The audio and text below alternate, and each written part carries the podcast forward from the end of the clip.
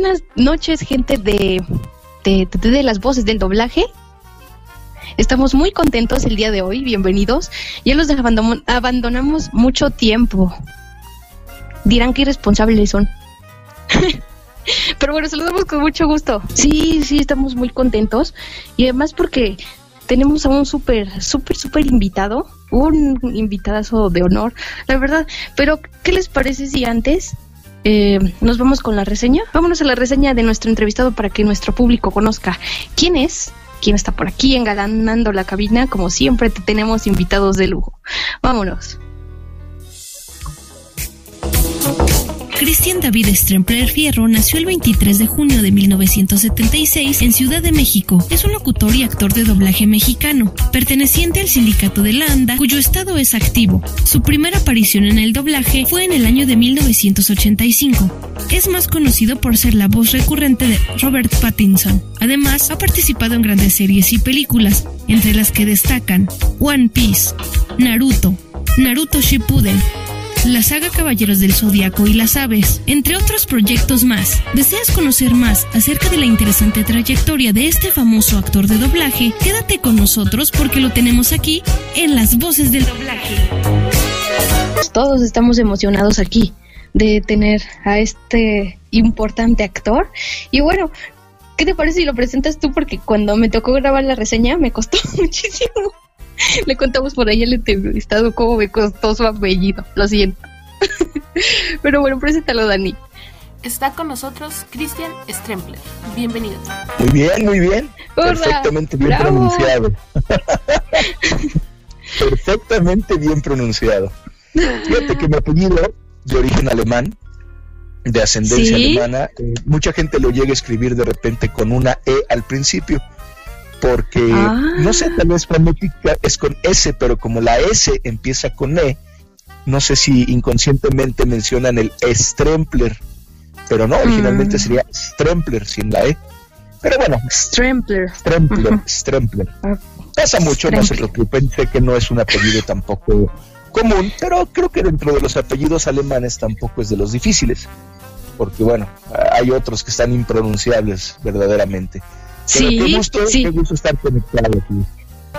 Sí, Esto no es tan difíciles, vaya. No, no porque hay que agradecer que no es polaco el apellido, entonces no nos va a costar tanto. Exactamente, este o, danés o islandico, ¿no? Por ejemplo. No sé, no sé, tantos apellidos. Pero, qué gusto estar aquí conectado con ustedes, remotamente, vía, internet. Eh, espero que no no haya ningún tipo de falla, que todo salga bien y pues empecemos con la entrevista. Adelante, chicas. Es un gusto estar aquí. Gracias. Muy amable. Adelante, Dani. Siempre nos preguntamos quiénes son esas personas, qué hacen, qué más por ahí se pueden dedicar aparte de esto. Y como para no perder el hilo y lo clásico, cuéntenos o cuéntanos ¿Cómo fueron sus inicios en el mundo del doblaje? Pues mira, fue yo creo que cuestión del destino, ahí sí te puedo decir que fue una cuestión meramente del destino, porque mi papá trabaja desde hace muchos años, calculo yo unos 40, fácil, 42 tal vez, en la industria, pero él trabaja en el, en el equipo o por el lado técnico. Él empezó como operador sonorista hace millones de años en una empresa que se, se llamaba porque ya desapareció la famosa cooperativa. No sé si la llegaron a escuchar alguna vez por ahí, mencionar o en internet. Y esta mm. empresa, que su nombre original era Procineas, le dio albergue a mi papá durante muchos años. Pero bueno, en aquella época eh, las generaciones de niños estaban escasas, hablo de los 80. Había muy pocos niños que sabían hacer doblaje y que participaban en el, en el compromiso diario de las películas y de las producciones. Entonces me acuerdo que un día llegó mi papá, yo, yo originalmente sabía que trabajaba en algo de, de mover máquinas y micrófonos y cosas así, yo estando chico, seis, siete años, ¿no? Pero un día llegó y me dijo, oye, fíjate que van a grabar una película, pero necesitan muchos niños y pues no tenemos muchos niños, entonces queríamos ver si querías ir.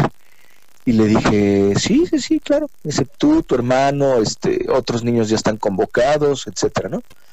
Y ya, entonces el día que tocó la audición me llevó y yo entré a cabina, yo no sabía, ni siquiera tenía la menor idea de qué se trataba el, el aspecto del doblaje, cómo se hacía y demás, no tenía la menor idea. Me acuerdo que me recibió en el casting la legendaria señora Magdalena Leonel de Cervantes. No sé si la ubican ustedes en el, en el ámbito del doblaje. Y ella fue la que me hizo mi primer casting, la que me paró en el atril, la que me enseñó a respirar, a pronunciar, a proyectar, todas las técnicas que se ocupan diariamente en el doblaje, la respiración, etcétera. Todas me las enseñó ella, junto con otros compañeros allá en la cooperativa. La película para la que fui a hacer el casting nunca la olvido, la tengo inclusive yo aquí en casa. Se llamaba Dial. Era una película, si no mal recuerdo, creo, patrocinada por Disney o algo tenía que ver Disney ahí, de un chavito que, que eh, está como diseñado eh, por el ejército, mitad, eh, su cerebro es mitad máquina y mitad humano, tipo Terminator, tipo estas historias modernas hoy, ¿no? Sí. Pero al chavito lo está buscando la CIA, el FBI, algo por el estilo, y entonces escapa de un como albergue militar, un laboratorio de ensayos, etcétera, y se va a la ciudad y entonces ahí empieza a tener amigos, una vida común y corriente y cosas por el estilo. Creo que es del 82 o 83 la película. Total, el caso es que eh, en esa película fue donde hicimos mi hermano y yo audición, Víctor Ugarte, Arturo Mercado Jr., Erika Edwards, eh, Sergio de Alba, un compañero que ya no se dedica a esto, y la hermana de Víctor y de Xochitl, Gaby Ugarte, que tampoco ya se dedica a esto, que estaba mucho más chiquita todavía que nosotros, pero bueno, entró al casting y en esa camada, pues la verdad es que todos nos quedamos porque nos necesitaban a todos. Y ahí fue donde empecé a grabar y me decía, me, acuerdo en el atril la señora Magda, no, mira, eh, donde él empieza a hablar, ahí tú lee tu diálogo, que es este, ella me lo decía, eh, entonces lo pronuncias de tal manera, lo proyectas de tal forma, con tal volumen, y me gustó, vaya, me llamó mucho la atención se me hizo muy divertido el trabajo, muy dinámico. Y pues obviamente compartiendo el atril con mis amigos en aquel entonces, era muy divertido, ¿no? Muy, muy divertido. Y al tiempo llegó mi papá de nuevo, recuerdo, y me dijo, oye, pues les gustó mucho, que si quieres volver a ir, que, que ahí te enseñan, que ahí te preparan, que ahí todo, ¿no? Entonces así fue como empecé realmente. Yo, eh, bueno, sí tenía algunas desde niño algunas dotes artísticas, me, gustaba mucho dibujar, me gustaba cantar en mi cuarto. Recuerdo cuando mi papá me llevaba algunas cosas grabadas todavía en formato beta, que, que él regrababa, que él, arreglaba en las máquinas, en, los estudios, lo que hoy día llamamos regrabación y mixer. Eh, me acuerdo que yo me ponía a imitar las voces de los Thundercats, que en aquella época eran la, la sensación, ¿no? Y algunas otras caricaturas que llegaban. Entonces, pues me gustó, desde entonces me gustó mucho la profesión y me dediqué a eso, claro, alternándolo con la escuela, con los estudios, con, las responsabilidades de casa y de cualquier niño, pero en las tardes era cuando, cuando me iba ¿no? a, grabar. Y como hoy día lo hacen todos mis compañeros nuevos, algunos niños ya están este, listos para saliendo de la escuela y hacer sus llamados. Y pues es la tradición porque no puedes descuidar los estudios, eso sí es un hecho. Y yo como actor hoy día no lo recomiendo. Siempre estudien algo, tengan una carrera base, tengan un soporte eh, de, licenciatura, algo en lo que puedan decir, bueno, si no me dedico al doblaje, pues tengo mi carrera. Siempre es bueno tener una profesión. Y si la misma profesión es artística y es teatral o es eh, de cualquier otro tipo de índole de actoral que complementa el doblaje, que mejor, ¿no? Están en, están en el agua, están en lo suyo pero sí es recomendable nunca abandonar los estudios por una carrera de doblaje o por una, unos llamados, pues es, es muy sano alternarlo y tenerlo ahí como un soporte. Y así fue como básicamente empecé y digo, no, les voy a ser honestos, no, no iba diario a hacer llamados como, como hoy día, que es mi, mi diario acontecer, pero sí llegaba a ir dos, tres veces a la semana, eh, lo alternaba bien, me, comprometía, cumplía y todo, y así fue como empecé en la cooperativa. Como a los 15, 16 años, empecé a abrirme yo campo en otras empresas, me empezaron a llamar compañeros que ya trabajaban en otros estudios y empecé a ir con ellos a, chambear a otras, a otras empresas, a otros lugares. Y bueno, ahorita bendito sea, procuro trabajar en todos los lugares donde se pueda, donde me alcance el tiempo y donde paguen bien y nos respeten como actores, ¿no? Así fue como empecé.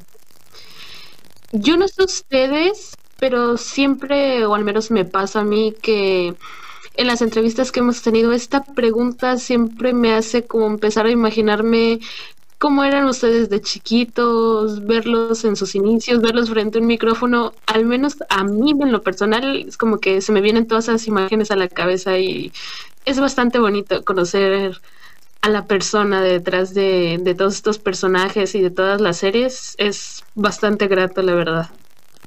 Pues mira, eh, en aquella época yo obviamente no recuerdo que hubiera gente que se dedicara a hacernos entrevistas o sacarnos fotos, inclusive porque pues no se, no se ocupaba en ese entonces la fotografía, por supuesto no, no existía el celular, y no recuerdo jamás que me tomaran una foto en el atril actuando y cosas así.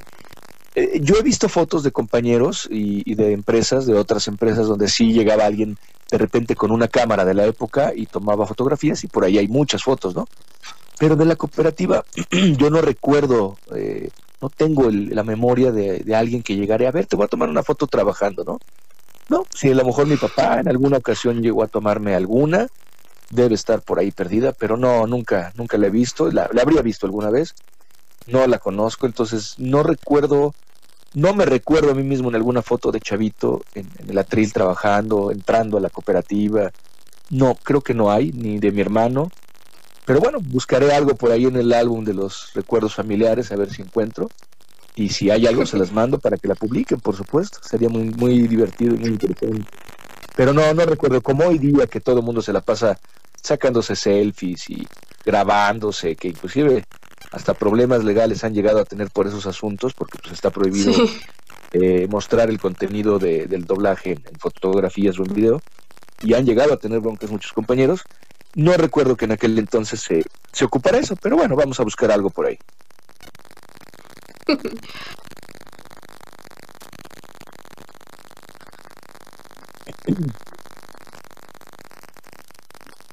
Pues mira, soy una persona común y corriente como cualquier otra, que hago lo que cualquier otra persona hace, se duerme, se baña, pasa al baño, come, sale de la casa, regresa a la casa, eh, procura hacer cosas divertidas y pasársela bien, eso sí, no sé si todos lo procuren, yo sí. Y pues yo eh, estudié publicidad, soy publicista de profesión, también estudié algún tiempo música, eh, teatro, les voy a ser honestos, jamás estudié teatro, así como les platiqué que empecé, así fueron mis inicios en el doblaje, totalmente lírico, lo que en música llamaríamos lírica. Eh, aprendí sobre la marcha, sobre el atril, pero sí llegué a tomar ya posteriormente cursos de locución, por ejemplo, ¿no? Alguna vez, eh, ahí en la cooperativa misma, tomé algún taller de actuación con la señora Magda Leonel y creo que participó en ese taller eh, mi compañero Carlos II, si no lo recuerdo mal. Pero fuera de eso, les soy honesto, soy totalmente lírico y me dedico a esto, a esta profesión de manera totalmente lírica, ¿no? Espero haberlo aprendido bien, espero que mis trabajos sean apreciados, fructíferos y trasciendan en el tiempo y en el espacio con lo poco o mucho que he aprendido, ¿no? Pero bueno, el, el caso es que así son mis inicios en esta profesión.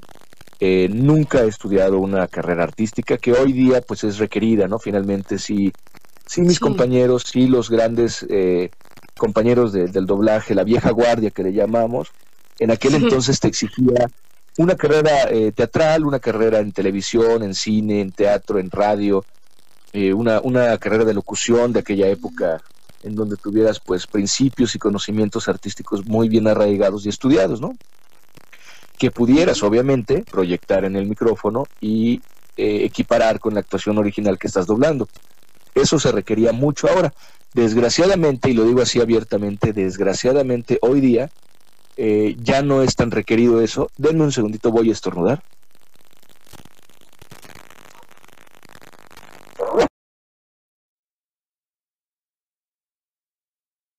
No es tan requerido eso.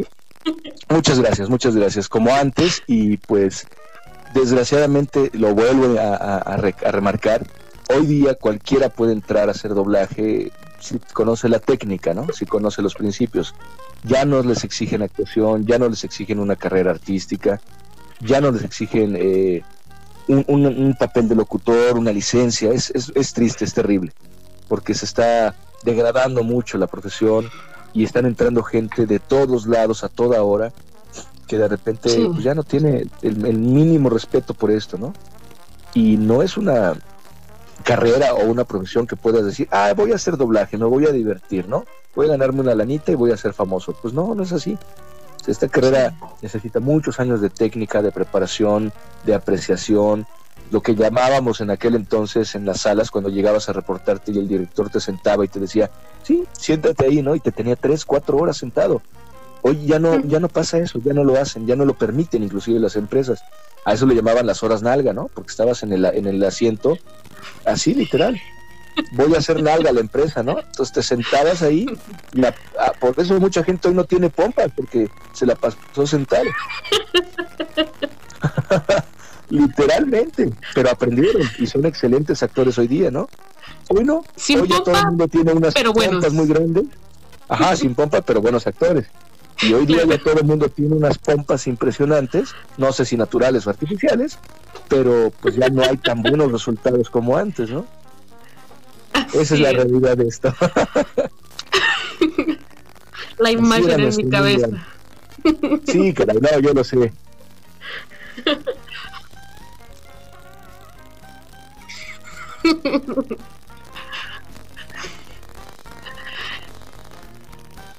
claro. Son, momentitos en los que estamos de pie, pero de ahí en fuera, la escuela está sentadito con tu libretita, tu lápiz. ¿y cuánto tiempo no pasamos sentados en un, en un pupitre en la escuela y luego llegabas a, a, la sala a reportarte y los directores enérgicos te decían, siéntate, claro, por supuesto, aprecia cómo se hace esto y ve y aprende. Y te juro, te tenían ahí tres, cuatro horas sentado. Entonces, pues, es, la generación de las planas, ¿no? Sí. Ay, no. Y mire, a propósito de que Lucy hacía eh, la pregunta de que quién era Cristian, qué hace, pues saber un poquito de cuáles son los pasatiempos. Mira, a mí me gusta mucho de toda la vida. Desde niño me llamó mucho la atención, aparte de, bueno, de que ya me metí a hacer doblaje y me dediqué a esto desde los ocho años, si no mal recuerdo, siete, ocho años por ahí. Yo me gusta, a mí me, interesó mucho y me gusta mucho la música. Por eso es que les comento que estudié eh, año y medio para pianista concertista en la Escuela Libre de Música por ahí del año 2000, 1999-2000. No terminé esa carrera, para serles honestos, si no la terminé en una, una carrera de tres años y medio. Me quedé en un año y medio, pero fue cuando me metí a publicidad, a estudiar publicidad, que es mi profesión. La música ha sido una de mis grandes pasiones. Siempre soñé con ser músico, con tocar el piano enfrente a la gente, eh, deleitarlas con una buena melodía, con canciones, etcétera, etcétera. Tal vez no tengo una voz prodigiosa para cantar, pero canto, sí he hecho canciones en el doblaje en algunas series y en algunas caricaturas. Pero bueno, eh, finalmente el destino me llevó a otros lugares, a otros lados, a otros términos. y, dejé la música como tal eh, de manera profesional, ¿no? Digo, sigo escuchando música, compro discos, tengo una colección de discos muy grande, muy vasta, de todos los géneros. Y me nutro, constantemente me nutro porque la música es algo muy importante en mi vida. Pero otro de mis pasatiempos es la arqueología, por ejemplo. A mí me encantan las pirámides, los templos, las zonas arqueológicas, las cuevas, las grutas, las cascadas, todo lo que tenga que ver con la naturaleza y, lugares sagrados de nuestras culturas prehispánicas y, de otras culturas, por supuesto. Es algo que me apasiona también desde niño muchísimo porque en un viaje que mi papá nos, nos eh, regaló a Cancún, conocí algunas de las zonas arqueológicas mayas que hay allá y, e inclusive pasamos por Palenque en el camino, en el coche, en Chiapas. Y me quedé enamorado, me quedé impresionado e impactado con, con el ámbito de la naturaleza que rodea a la zona arqueológica y con la zona arqueológica en sí, ¿no? Digo, Palenque es una de las más majestuosas que hay en, la, en, el país y en la ciudad de Chiapas. Pero empecé, empecé a hacer tours ya más grande con algunos eh, grupos y equipos de arqueología que, que contacté por Facebook con algunos buenos amigos, buenos colegas a los cuales pues, les mando saludos desde aquí y que ojalá alguna vez me escuchen o escuchen esta, esta entrevista.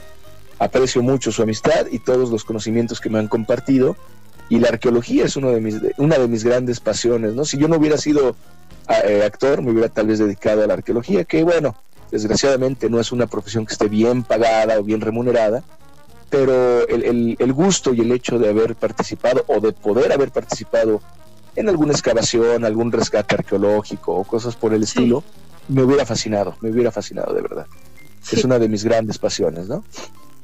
Y por otro lado también, eh, aparte de la música y la, y la arqueología, pues en algún momento de mi vida, y por muy loco que parezca, estudié astrología. Estudié con un maestro masón peruano, el maestro César Alcalde, estudié astrología y eh, lo que le llaman hoy día ciencias ocultas, ¿no? El conocimiento arcano ah, y demás.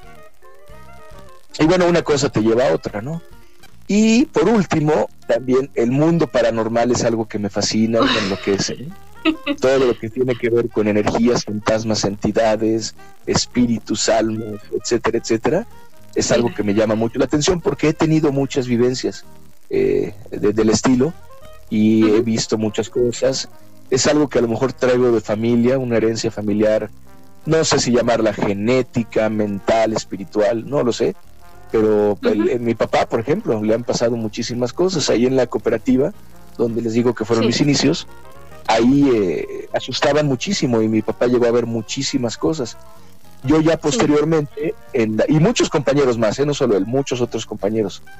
Y posteriormente yo en una empresa que en la que trabajo hoy día que se llama Estrellita New Art, eh, donde se graba, eh, ay, la serie esta del pescadito de ¿Cómo se llama la serie? Family Guy. Family Guy. Donde, donde hago a Klaus. En esa empresa ya me han tocado tres experiencias paranormales y eso se me hace sumamente interesante a mí.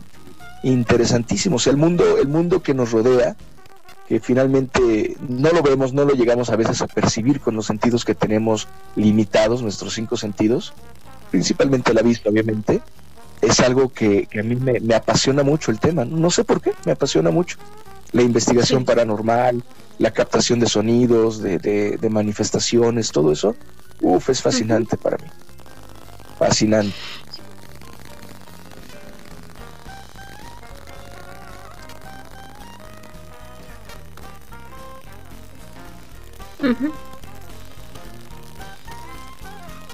Y existen, ahí están. Así es. Y son dimensiones paralelas que les llaman, ¿no? Sí. y bueno, fíjate, eh, eh, el dato que les, voy, a dar ahorita, el, dato que les voy a dar ahorita es muy interesante porque en otros tres estudios de grabación eh, me, han, me han platicado los operadores, los técnicos que graban las películas, que nos hacen el favor de, de limpiar nuestros diálogos, los salivazos, los ruidos, etcétera. Sí. Varios eh, compañeros me han comentado, oye, estaba limpiando tus diálogos en la película de los hermanos Grimm, ¿no? Por ejemplo. Y de repente se oye, una, se oye una voz de una niña sobre tu diálogo. Y pues estaba solo en la sala, ¿no? Ah, caray, ¿cómo? Y me lo han puesto, me lo han enseñado. Y se oyen los lamentos de una niña, los diálogos de un niño. En otra empresa también a, a mi compañero Pedrito Daguillón, que estaba interactuando conmigo en una, en una escena, también se nos filtró ahí una voz de un niño, ¿no? Y me lo mostraron igualmente. Entonces dije, qué loco, cómo los micrófonos llegan a captar esas emisiones de voces que nosotros no percibimos con nuestro oído, con nuestro limitado oído, pero ahí están, ahí, ahí existen, ahí están rodeándonos, ¿no? Todo el tiempo.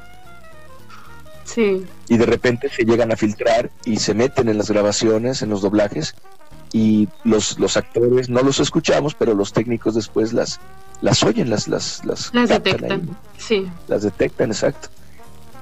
te digo, es muy interesante. Muy, muy interesante. Las psicofonías, exactamente. Así es.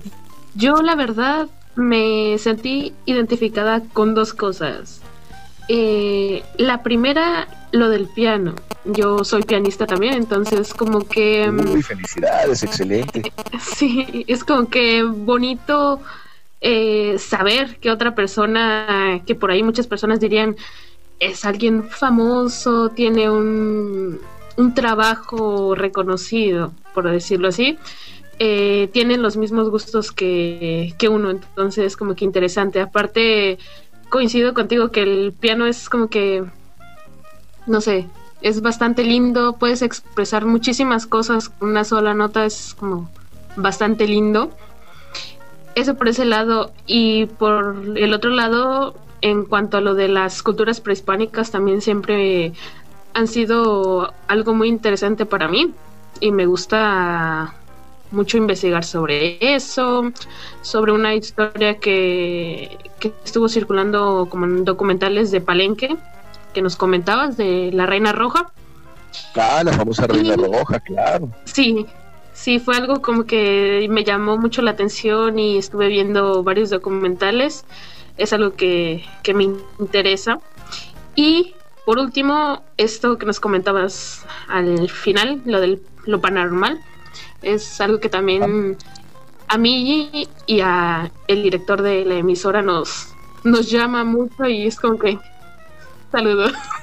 es como que bastante interesante. Son, son, lugares muy antiguos, los, los estudios y las, las casas de grabación, de locución, generalmente son casas muy antiguas, entonces la mayoría de las veces contienen este tipo de, de, entidades o de manifestaciones por ahí escondidas, guardadas, ¿no? Y hay muchísimas anécdotas de muchos compañeros que en muchas empresas han presenciado este tipo de cosas.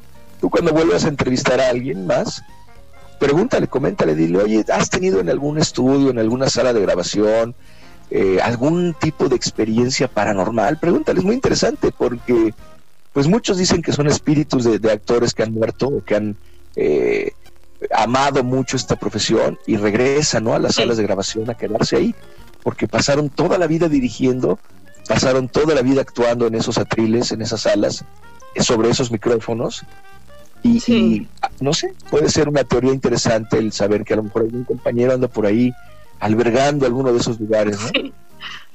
Es muy interesante. Pero otros dicen que son manifestaciones de entidades que ya, que ya existían, que ya estaban en esos lugares, en esas casas, en esos estudios, y que simplemente pues se manifiestan para hacerse notar, hacerse saber. es un mundo muy interesante que a mí muchas veces es como comentas, eh, son lugares muy viejos, lugares donde probablemente vivieron muchísimas personas, pasaron muchísimas personas, muchísimas situaciones y todas esas energías se quedan ahí, quieras o no, están ahí. Y lo que comentas de los actores, pues eh, tal vez no se dieron cuenta porque se platica mucho de eso, que no se dan cuenta que murieron y es como si ellos siguieran haciendo sus actividades, van a los mismos lugares, hacen las mismas cosas y no nos damos cuenta. Simplemente, por ejemplo, el, hecho de que diariamente nosotros expresamos o manifestamos eh, a través de la, de la voz sentimientos y emociones proyectadas a un micrófono para que queden grabadas para siempre en una película, ese, ese evento, ese hecho de, de manifestar esas voces, esas emociones, esos sentimientos actorales en un micrófono, impregnan la sala de la emoción, generas una emoción, una vibración, una frecuencia vibratoria. Entonces, muchos compañeros que se quedan en la, en la, noche a trabajar me han comentado, ¿no? Es que de repente se oye tu voz, se oye por ahí que, que habla fulanito de tal. Em, no sé si las paredes, las maderas, los materiales hoy día guarden ese tipo de, de vibraciones, de frecuencias vibracionales, pero muchos compañeros lo han mencionado, ¿no? Es que de repente oí que me gritabas, oí que me hablabas, oí tu voz por ahí. Pues bueno, puede ser una, una manifestación científica comprobable eso, por ejemplo, ¿no? Lo de las, las psicofonías, que ciertos materiales absorben el sonido y después lo reflejan, lo, lo, dejan salir, lo rebotan, no sé cómo llamarlo. Pero si no fue así, y por el otro lado hay algo ahí que está manifestando algún algún tipo de frecuencia de otra vibración, ¿no? Más alta, más baja, no sé cómo llamarlo, y que no vemos y que no conocemos, pero que queda registrada en esas grabaciones que, que, están en el Pro Tools, en las máquinas de hoy día, en los materiales eh, virtuales de hoy día, porque ya no son cintas magnéticas, ya son meramente archivos MIDI o, archivos de computadora, pero quedan registrados ahí, ¿no? Se registran, entonces es muy interesante, muy interesante ese mundo y, muchas veces puede llegar a ser provocado por nosotros mismos, les repito, por las emociones que proyectamos, por las frecuencias vibracionales que, que empleamos, ¿no? Sí. Un mundo muy interesante finalmente. La verdad que sí es bastante Compañeros en teatro, amplio. En, teatro mismo me han dicho, no hombre, ahí pasa cada cosa en los foros de teatro, cuando estamos ya en el escenario, se ven sombras, se ven pasar personas, desaparecen. Es, es, impresionante la cantidad de, de eh, anécdotas que, hay en el mundo del doblaje, del mundo paranormal, ¿no? Pero impresionante y enorme, enorme, totalmente enorme. Sí, y es que los teatros normalmente son lugares muy, muy viejos y que funcionaron para distintas cosas, entonces es muy usual que se vean este tipo de cosas. Sí, por supuesto, por supuesto. Impresionante, de verdad, impresionante. Sí, y mira. Sí.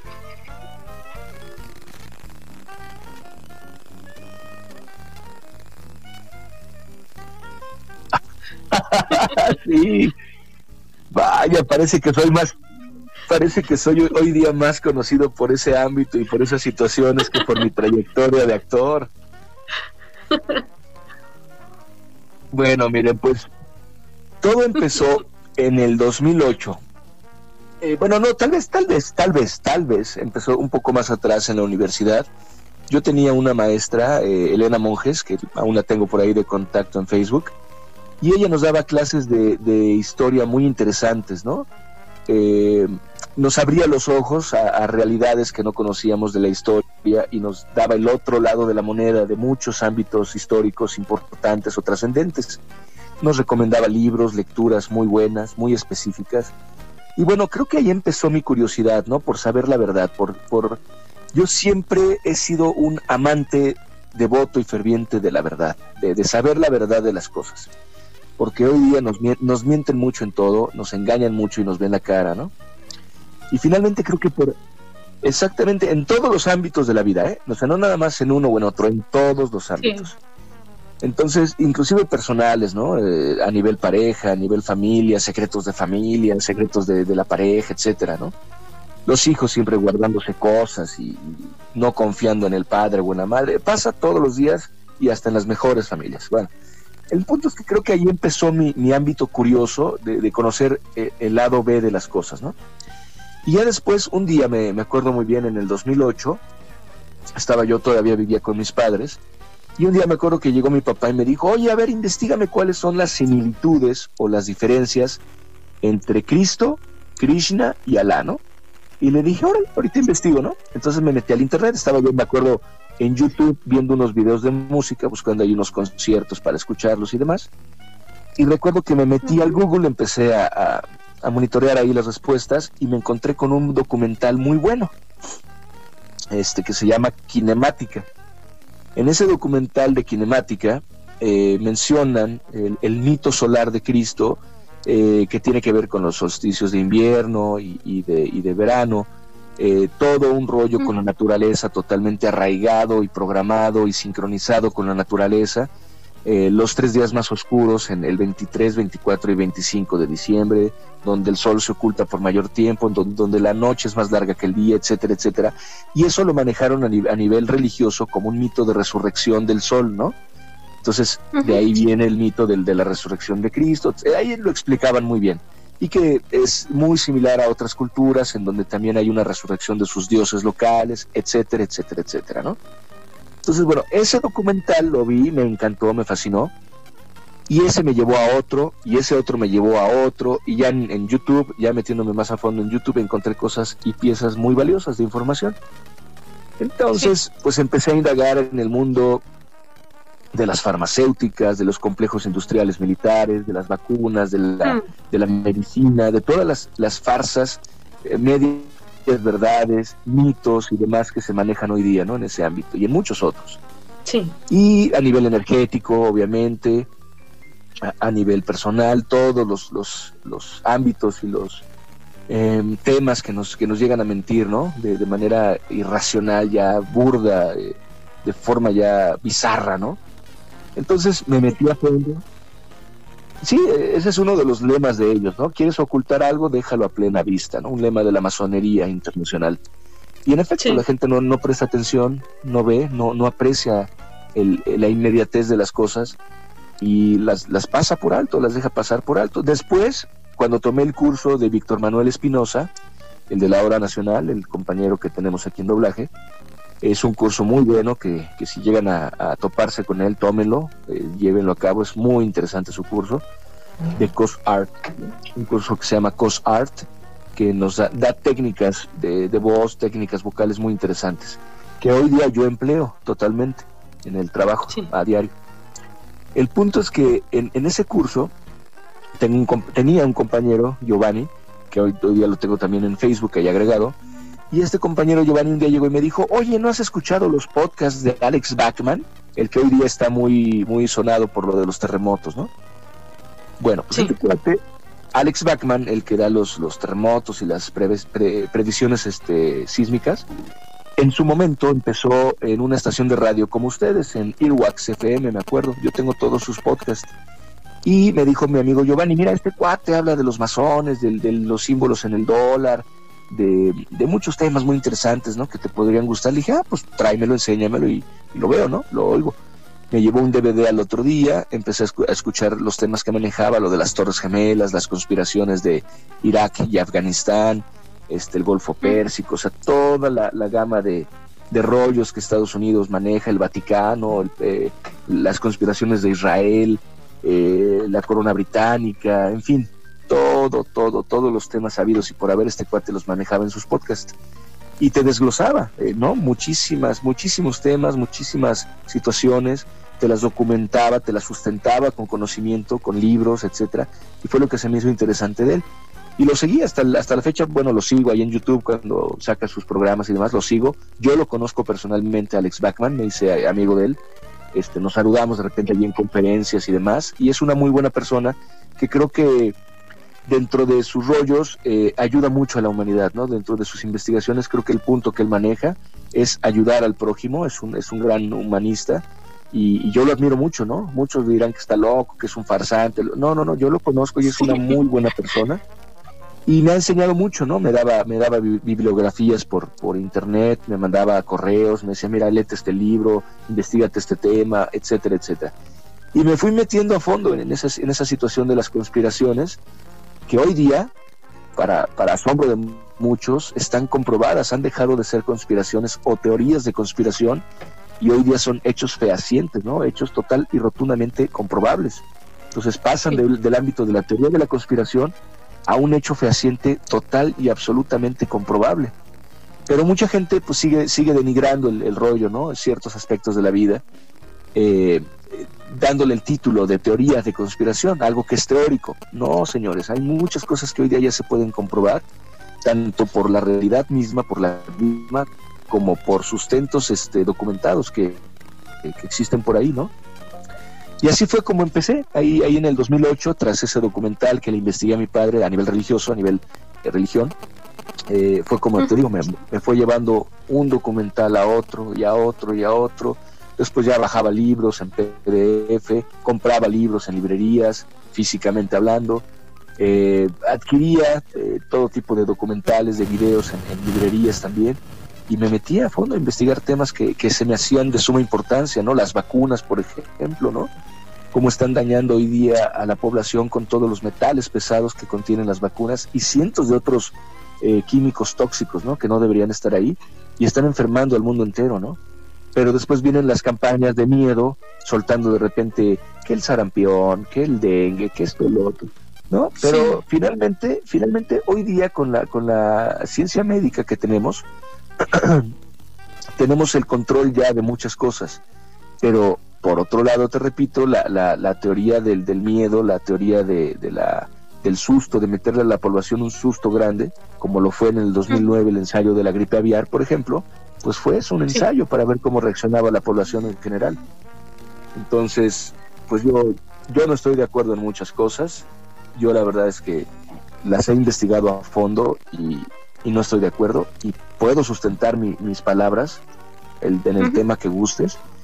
Eh, otro tema, por ejemplo, que me interesó mucho y cuando se lo mostré a mi papá el documental de Stanley Kubrick, del antiguo director de cine Stanley Kubrick, que hizo el, el, alunizaje, ¿no? El alunizaje falso a la, eh, en la luna, que fue en su estudio de grabación en Londres en la época de los 70, perdón, de los 60, este, tras haber grabado en aquel entonces, 2001, dice del Espacio, la CIA lo buscó y le pidió que, hiciera un, rollo ahí falso totalmente para hacerle creer a la población mundial que el hombre había llegado a la luna. Jamás ha llegado, jamás llegó.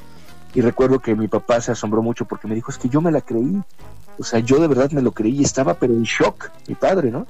Y le dije, bueno, pues ahí está la esposa del director hablando del tema.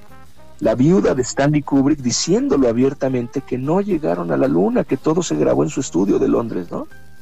Pero bueno, ese, y, finalmente, el evento que yo ya viví como adolescente en aquel entonces, 2001, 11 de septiembre del 2001, fue lo de las Torres Gemelas.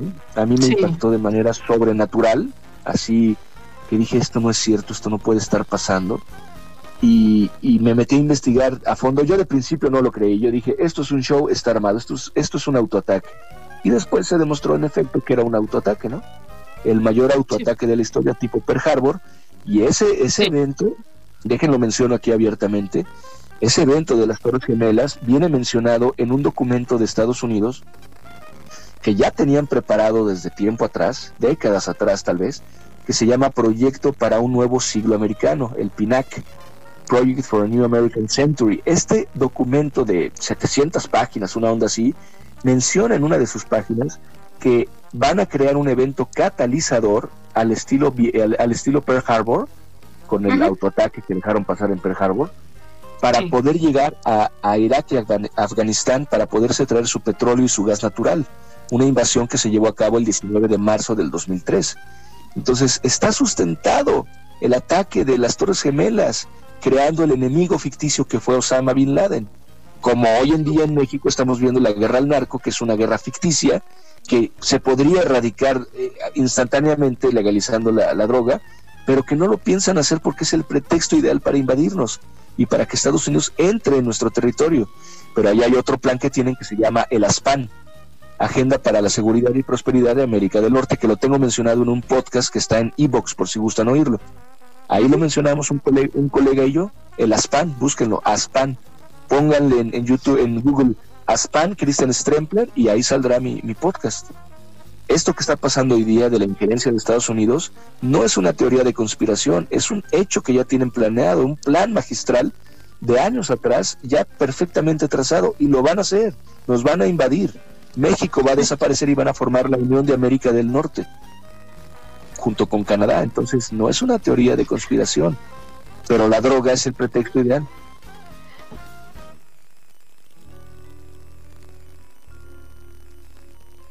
Sí.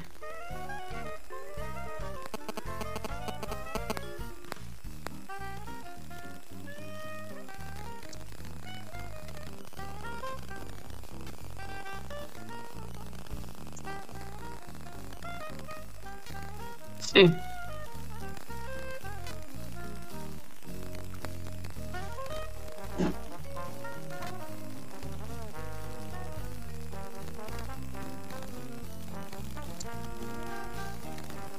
Híjole, mira, ahí sí yo difiero un poquito contigo porque Dan Brown es un agente infiltrado de la CIA. ¿Lo sabías? Él tuvo, él tuvo una reunión, él tuvo una reunión eh, en Estados Unidos junto con en su momento George Bush, el, presidente George Bush. Y ay, qué otro personaje fue. Bueno, ahorita me acuerdo quién más. Eh, tuvo una reunión él, Dan Brown, el presidente Bush y alguien más importante, no me acuerdo ahorita el, dato, para ver qué iba a poner él en sus novelas, qué iba a poner eh, de datos en sus novelas para que la gente se confundiera. Esas novelas de Dan Brown, lejos de ser algo biográfico o comprobable, fehaciente, eh, realista, están todas tergiversadas. ¿eh? No le creas a Dan Brown nada. Está totalmente demostrado que Dan Brown es Dan Brown es masón.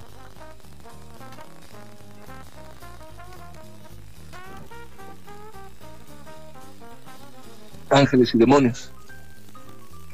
Ah, el otro, sí es cierto. Sí, no, no le hagas mucho caso a Dan Brown, es un, es un gran farsante.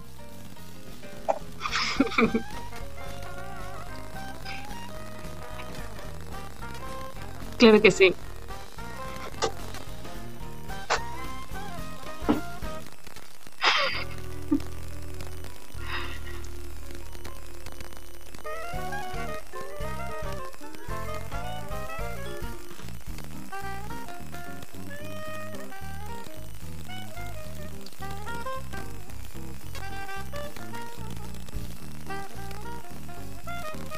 Claro que Pues sí. muchas gracias, me siento halagado.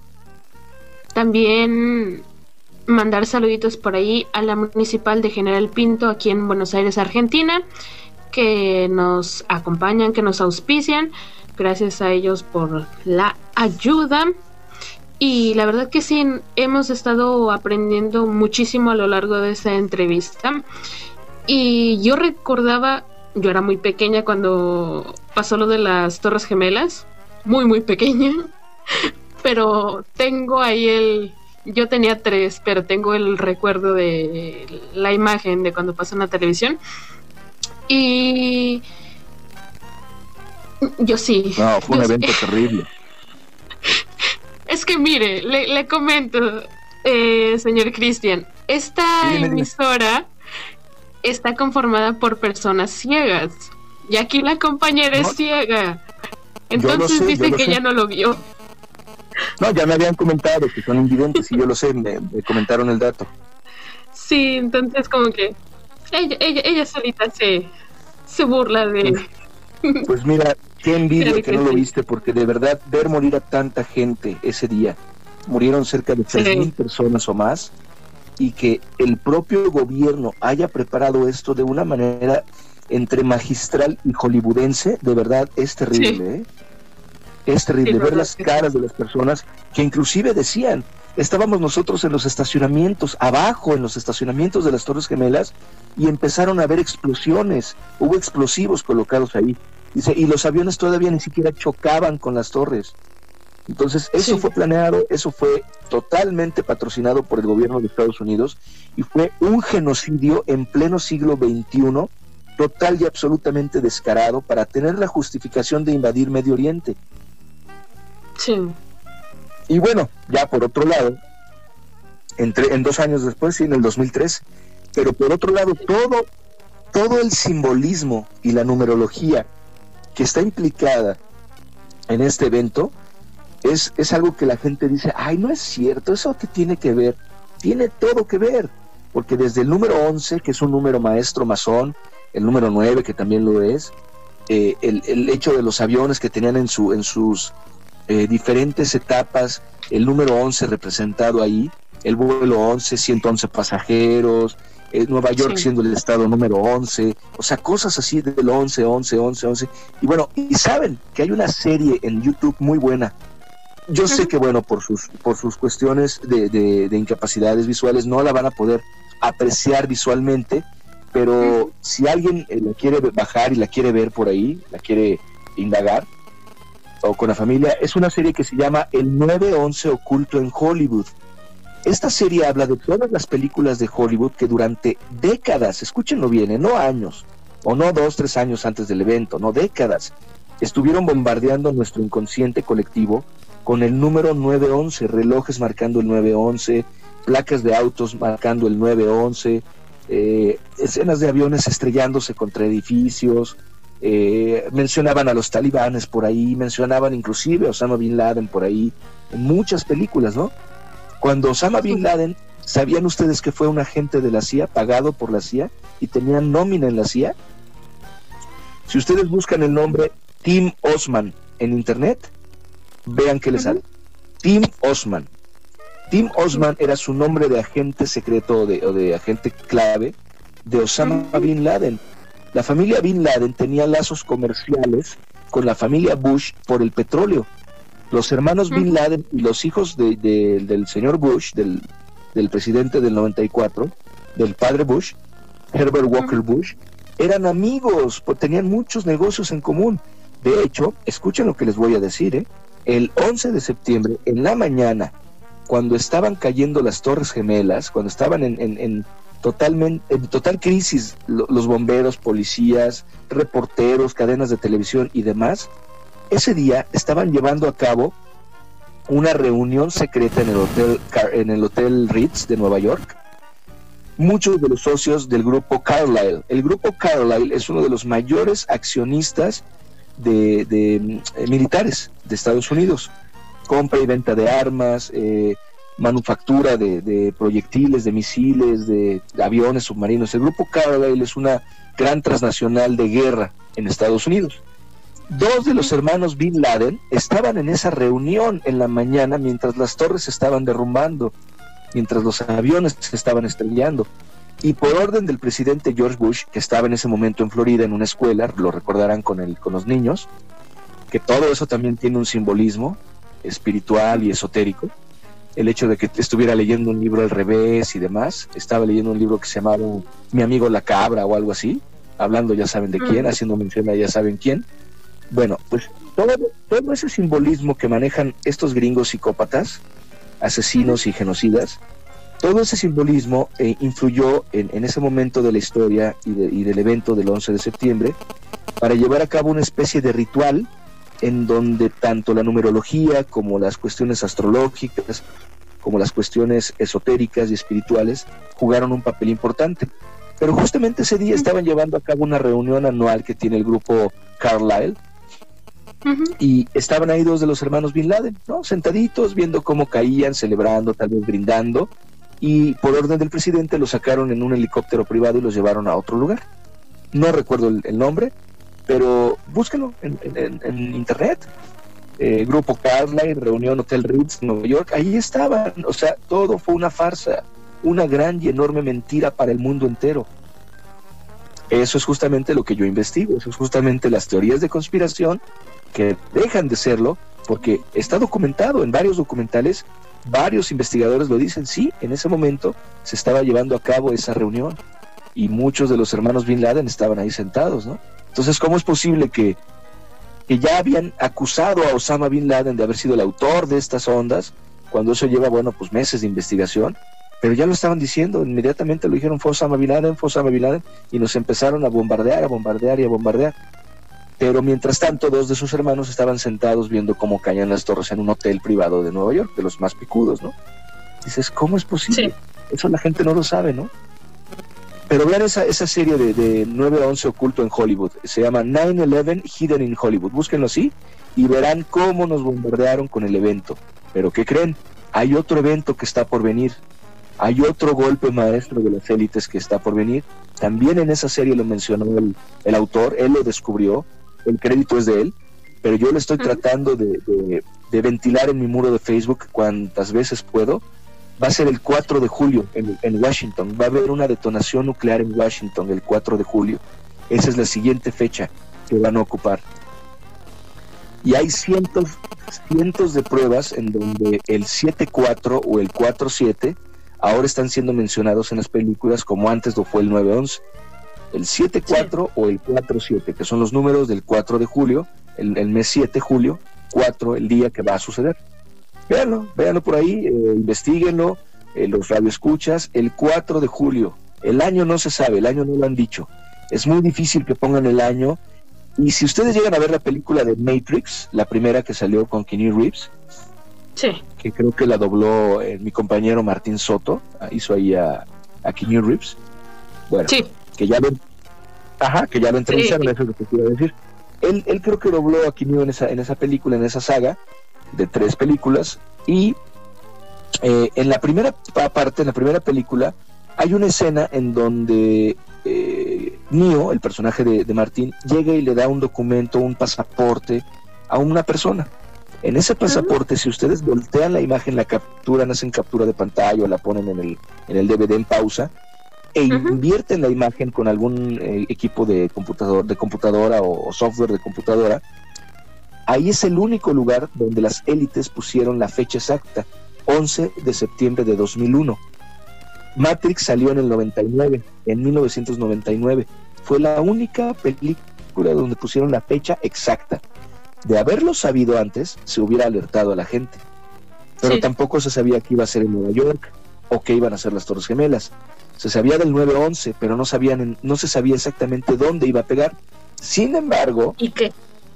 A meses de que pasaran los eventos de las Torres Gemelas, en la serie de los Expedientes Secretos X salió un capítulo que se llama The Lone Gunmen, los francotiradores solitarios o los disparadores solitarios o los eh, no sé, la traducción exacta del, del, capítulo no sé cómo la manejaron.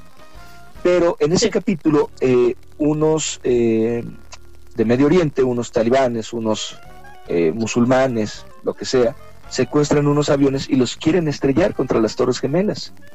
Ese capítulo salió por abril del 2001. Y bueno, uno de los del equipo ahí rescata vía remota el avión, el piloto automático lo, lo suspende y demás, y salva ¿no? La, el, choque contra las Torres Gemelas. Pero ese capítulo habla de eso, justamente, de que unos aviones secuestrados se van a estrellar contra las Torres Gemelas. Y bueno, en esa serie que les menciono vienen desde caricaturas, comerciales de televisión, este, vienen eh, libre, eh, libreta, este, libretos de, de, cine mencionando el 911, vienen portadas de, cómics, de Superman, de la Mujer Maravilla, de Batman, de todo, en, en donde podían lo ponían el 911. Es impresionante cómo nos bombardearon con ese, con ese simbolismo, con esa fecha, con esos números, inconscientemente. A todo esto se le llama programación predictiva. Ellos, ellos te anuncian un evento que te van a llevar a cabo con un mínimo de cuatro años de antelación para que tu inconsciente lo vaya asimilando. Y para que cuando ocurra tú digas, yo ya sabía que iban a, chocar unos aviones contra las Torres Gemelas, yo ya lo sabía, porque lo vi tantas veces en Hollywood, lo vi tantas veces en televisión, que finalmente pasó, porque ya lo tienes asimilado en el inconsciente. De eso se trata y de eso habla la programación predictiva, justamente.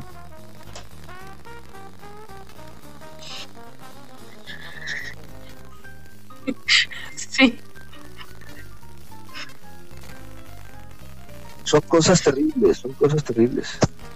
Y te digo, el siguiente evento, les menciono de nuevo la fecha, 4 de julio. Yo cada vez que hay un 4 de julio, tiemblo, de verdad tiemblo, porque digo, en el momento en el que las élites desaten un ataque nuclear, que le llaman de portafolio o bomba sucia, es una bomba que son dos kilotones, no es una bomba como la de Hiroshima o Nagasaki que en su momento destruyeron ciudades enteras y más allá, ¿no? No, esta bomba es de dos kilotones, tiene una destrucción de cinco kilómetros al, al, punto de detonación, cinco kilómetros alrededor. O sea, Washington va a quedar destruido. Es más, en videojuegos que he estado grabando, no puedo decir los nombres de los videojuegos por cuestiones de, seguridad, pero ahí mencionan la, la destrucción de Washington el 4 de julio. Ahí lo mencionan.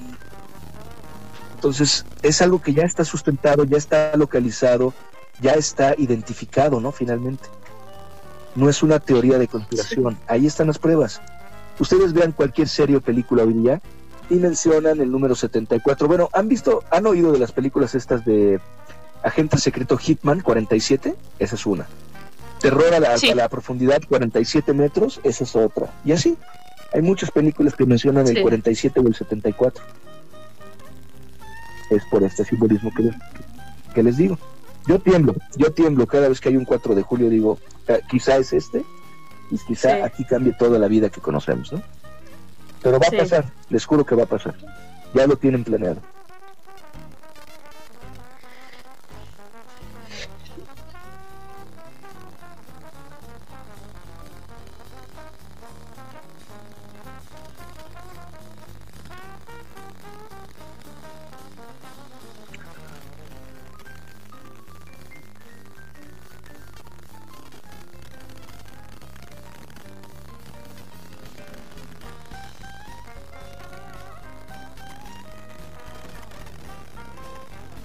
Pues mira, otra de las teorías de conspiración que yo he estudiado, que ya no es ninguna teoría, por supuesto, es lo de las antenas HARP, que son capaces de crear terremotos a distancia usando la ionosfera de la atmósfera, la que está cargada de electrones, para generar eh, terremotos, sismos, eh, erupciones volcánicas, movimientos tectónicos de placas tectónicas. Están eh, capacitadas esas antenas a nivel tecnológico para crear o disminuir huracanes, ciclones, todo tipo de fenómenos naturales, ¿no? Inclusive se dice por ahí, se lee por ahí, en las teorías de conspiración, que a través de esas antenas pueden controlar nuestras ondas cerebrales y neuronales. No lo dudaría, no lo dudaría. De eso sí, no tengo tanta información, pero no lo dudaría, ¿no? Que inclusive las pantallas planas y las televisiones hoy día están eh, diseñadas desde fábrica para transmitir cierta vibración. Inclusive hay patentes por ahí, eh, que, ya investigué, eso sí, ahora que lo recuerdo, déjame mencionarlo. Eh, hay patentes en, en Internet en Estados Unidos en donde utilizan la tecnología de las pantallas planas para transmitir ciertos pensamientos a las personas. Está patentado, existe la patente, ¿no? El control del clima, los aviones que nos rocían líneas blancas todos los días, que desgraciadamente están cargadas de metales pesados tóxicos, en fin, hay tantos temas, de verdad, tantos temas, pero son una realidad hoy día, ¿no? Son una realidad, nos están intoxicando con los alimentos, con la cuestión transgénica, los alimentos genéticamente modificados, las vacunas, las medicinas diarias que toma la gente, muchas son cancerígenas, están prohibiendo, por ejemplo, acaban de prohibir la ranitidina, ¿no? Cosas por el estilo. Un medicamento que tomaba toda la gente diariamente para el estómago, para la gastritis, hoy día ya está totalmente baneada de todos lados porque es cancerígena. Entonces, ¿por qué no dijeron eso antes, no? Por Dios, como si no lo supieran. Bueno, pues esas dejan de ser teorías de conspiración cuando ya se vuelven realidades comprobables, fehacientes, totalmente eh, sustentadas por la realidad, ¿no? Y bueno, esos temas son los que yo estudio, los que yo investigo y que tal vez me han hecho una cierta fama en el Internet, ¿no? En, las redes sociales. Pero bueno, si se puede ayudar a la gente con, con, estas investigaciones y si se puede evitar que se pongan vacunas contaminadas, que se coman ciertos alimentos echados a perder por la industria química, que, ingieran ciertas medicinas que son cancerígenas y que producen otros malestares a largo plazo. Si pueden evitar todo eso, de verdad, evítenlo. O sea, no hay por qué llevar a cabo lo que la industria quiere que nosotros hagamos. No hay por qué. Sí. Comamos lo más sano posible dentro de nuestras posibilidades económicas. Hay que ir en contra de la ola. Exactamente, y más si esa ola es nociva, si esa ola es negativa, pues de verdad, ¿qué caso tiene? Sí. No, vamos a cuidarnos. No, sí, sí, dime, dime.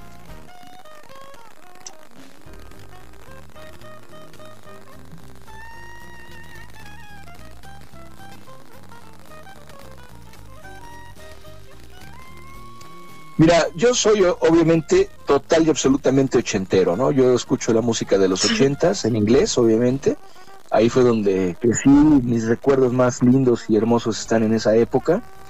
Pero después incursioné en el New Age, fíjate, me gusta mucho la música New Age, toda la música instrumental de los grandes compositores de la, de la corriente New Age, ¿no? También me gusta un poco, em, obviamente, la música clásica, sí, sí la escucho. De vez en cuando, no te voy a decir que soy devoto, pero sí la llego a escuchar, algunas piezas más que otras. Eh, los soundtracks, fíjate que soy muy amante de los soundtracks de películas, ¿no? También hay música muy interesante ahí. Eh, ¿Qué más? Eh, el rock, el rock de los 80s, 90s, actual. La música progresiva, el rock progresivo me gusta mucho. Alan Parsons, ese tipo de grupos, ¿no? ¿Qué más? El electrónico también no me desagrada, la música electrónica también es, es interesante, tiene cosas y piezas muy bonitas. Pero en general me, me enfoco en los 80s, ¿eh? En los 80s y 90s son mi época con la que yo crecí y que está plagada de recuerdos y me trae muy buenas memorias, ¿no?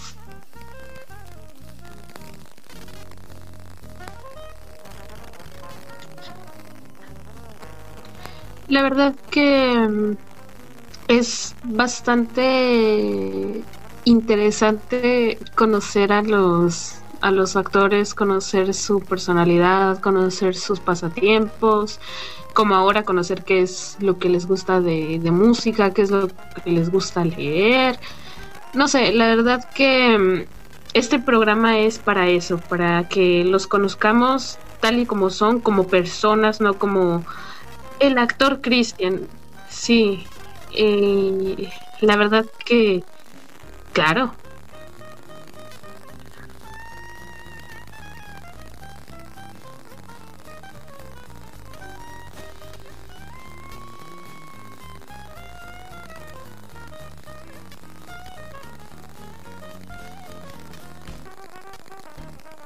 Sacarlos de eso. Mira, sacarlos un poquito de ese confort hace poquito nos hicieron, me hicieron, perdón, me hicieron una entrevista en, en un parque, un compañero que tiene su, su canal que se llama Friqueando, creo. Y me preguntaba ahí, oye, este, te mandan saludos, quieren que hagas la voz de fulanito de tal, de tal caricatura, de tal anime, ¿no? Lo que mencionas ahorita. Te juro, mira, y no es mala onda, lo vuelvo a repetir en este programa, en el de ustedes. Son tantas las cosas que hacemos diariamente, tantos los doblajes de una empresa a otra, bendito sea hay mucho trabajo, que de repente se nos va a apuntarlo, se nos va eh, a guardar el nombre del personaje que estamos haciendo, que es un error, porque finalmente cuando viene una convención o una en- entrevista, pues ahí lo podemos sacar como currículum, ¿no? Pero Sí. se nos va, se nos va la onda, a todo el mundo nos pasa lo mismo. Y si no fuera por la página esta de Wiki Doblaje, que, que me ha salvado de muchas, te juro que yo no apunto nada, ¿no? Se me va la onda terriblemente y se me olvida, ¿no? ¿Qué personajes he doblado? Salvo que fueran unos muy recurrentes o que ya tuvieran este, varias temporadas al aire o cosas así, bueno, sí me acuerdo, obviamente. Pero si son de un anime japonés que hice por ahí del 2004 y, y que fue Sí. de tres capítulos y pegó mucho en Japón o en el resto del mundo, no, te juro que no me acuerdo. Y se me van los nombres y las pronunciaciones y se me olvida por completo. No es mala onda, andamos corriendo todo el día. Yo sé que a lo mejor nuestros fans Sí. esperan que, que en, en la entrevista que nos hacen, como ahorita, por ejemplo, ay, pues mándame un saludo con la voz de tal, ¿no? Pero, por ejemplo, era también lo que mencionaba en la otra entrevista, el 90% de mis doblajes son con mi voz, con la que están oyendo aquí ahorita. Salvo que sea una caracterización, que se le llama caracterización, y que el, el director te la pida, que te diga, "Oye, mira, hazme tu voz más aguda, más grave, ponle un poco de raspor, de, de, de- que, que raspe tu voz, no sé cómo se diga, pues que raspe, échale más aire, eh, con cuerdas falsas, con paladar blando, este, Sí. no sé, dependiendo de la técnica que pide el director en su momento, se emplea ese tipo de voz para determinado personaje, ¿no? Pero finalmente, pues el 90% de nuestras voces son las que tenemos, las que escuchan en entrevistas y con las que hablamos normal y comúnmente, ¿no? Habitualmente. Sí, de- Entonces, eh, yo así, salvo que sean escuchándolo, personajitos por ahí. Ajá, Sí, dime, dime. yo así escuchándolo, o Te sea, de, escucho. de- de primer momento, se me viene a la mente la película de Harry Potter y el Cáliz de Fuego a Cedric Diggory. Es el primero que como que me hace No, recordar. bueno, pero, pero él estaba chavo, tenía que habrán sido hace Sí. 10, 15 años que se grabó esa, esa versión de Harry Potter. Sí, Y la voz sí te va cambiando, sí te va engrosando, sí, sí te va, sí, sí, se va modificando el tono de voz. Y obviamente creo que ahí pues, pues lo hice más chavito, tal vez hablaba así un poquito más, más agudito y lo hacía de esta manera, ¿no? Pero finalmente es mi voz. Aunque ahorita ya la tengo con esta, con esta gravedad, con esta tonalidad un poquito más grave, pues eh, tal vez en aquel entonces le hice así, hola Harry, ¿cómo estás? Tal vez, no recuerdo, te digo, hace mucho que no veo la película, ¿no? Y ahí la tengo. Pero eh, salvo que hace- salvo esas pocas excepciones que o, o bajamos la voz y la hacemos más grave y podemos llegar a hablar así, o podemos subirla para, para hablar más cordial y, y hacer nuestra voz más joven, más fresca, salvo esas excepciones, son pocas las veces que cambiamos nuestra voz, ¿no? Normalmente es nuestro tono, nuestro tono medio, pues, el tono medio con el que hablamos todos los días. Pero bueno, eso ya te lo va a dictar. el- Mario el. Castañeda, que tiene muchísimos personajes y él mismo lo dice, yo soy mochilín, dice, tengo muchos, pero siempre es la misma voz. Exactamente, exactamente, exactamente. Es la misma voz. Mario tiene un tono de timbre muy específico, muy identificable. Sí, Yo me acuerdo de Mario, y antes no lo conocía, ¿eh? porque él trabajaba en otra empresa y yo estaba metido en la cooperativa, pero. Mario era mi ídolo porque lo oía en MacGyver. Ma- Mario hacía MacGyver sí, y yo moría por esa serie, era mi ídolo MacGyver, o sea, yo quería ser MacGyver, ¿no? De hecho, tengo mi navaja suiza ahí de MacGyver. Pero, pero yo no sabía que lo doblaba Mario y cuando lo conocí le dije, oye, tú eras mi ídolo, o sea, yo te admiraba en MacGyver, ¿no? Fíjate, yo siendo compañero de él y hoy que somos excelentes amigos y nos llevamos increíblemente bien, este, era mi ídolo Mario, ¿no? Era mi ídolo, así de, no manches, yo, yo quiero ser MacGyver, ¿no? Y, ya cuando lo conocí, pues fue todo un gusto, ¿no? Todo un placer y hoy te digo, somos excelentes compañeros y amigos y cuando de repente nos encontramos, porque es un hombre muy ocupado, pues nos saludamos súper chido, ¿no? Es, una persona excelente, un gran compañero. Y este, pero yo también he llegado a tener mis ídolos dentro del doblaje, ¿no? Por ejemplo, cuando yo eh, veía los Thundercats que les mencioné hace un momento, pues todas las voces de Pantro, de Leono, de Tigro, el mismo Snarf, que es mi compañero Roberto Carrillo, este Tigro era Gabriel Pingarrón, eh, Memo Coria era, era Pantro y nuestro gran actor, este líder, líder de opinión, hoy Víctor Trujillo era la voz de Leono, ¿no? Sí. Ahí empezó en la cooperativa Víctor Trujillo. Yo conozco a Víctor Trujillo. Y era, era una persona increíblemente fascinante, ¿no? Súper divertida, siempre contando chistes. Y miren dónde llegó ahora el canijo, ¿no? Creció de manera internacional en su, en su trayectoria artística. Es el famoso Broso, pero empezó haciendo a no en la cooperativa. Ahí empezó. Junto con su hermano, trabajaban ahí Rubén Trujillo, que hoy está de locutor en Los Ángeles, su hermano. Pero ahí empezaron los dos. Y también Rubén, muy, muy, muy buen actor. Y ahí empezaron, ahí empezaron los hermanos en la COPE. Entonces, pues es impresionante ver que, hoy día quedan esos recuerdos plasmados en el DVD, ¿no? En, el Blu-ray, las voces están ahí, pero las personas ya están en otras cosas, ¿no? Ya están en otros ámbitos, como en el caso de, de, de, Víctor, de Víctor Trujillo. Todo el mundo, todo el mundo es fascinante, fascinante. Y yo admiraba mucho a muchos actores, ¿no? Muchos compañeros por sus voces, por sus tonos, que te estremecían los tonos que daban, ¿no? Decías, wow, qué tono tan bonito dio ahí, ¿no? Que eso es lo que finalmente es el doblaje. La transmisión del mismo trabajo artístico, de la, de la obra original, pero en otro idioma. ¿no? El, hecho de poder igualar esa, esa tonalidad, ese tono tan sentimental, tan, tan efusivo, tan aguerrido, tan tierno, lo que quieran. Dar ese tono, pero en otro idioma. Igualar el tono del actor original. Ese es el doblaje. Y eso es lo que diario hacemos de manera profesional, tratar de dar el mejor desempeño y la mejor calidad en nuestro nivel actoral para igualar la, la, obra original. Eso es lo que para mí es el doblaje, para mí.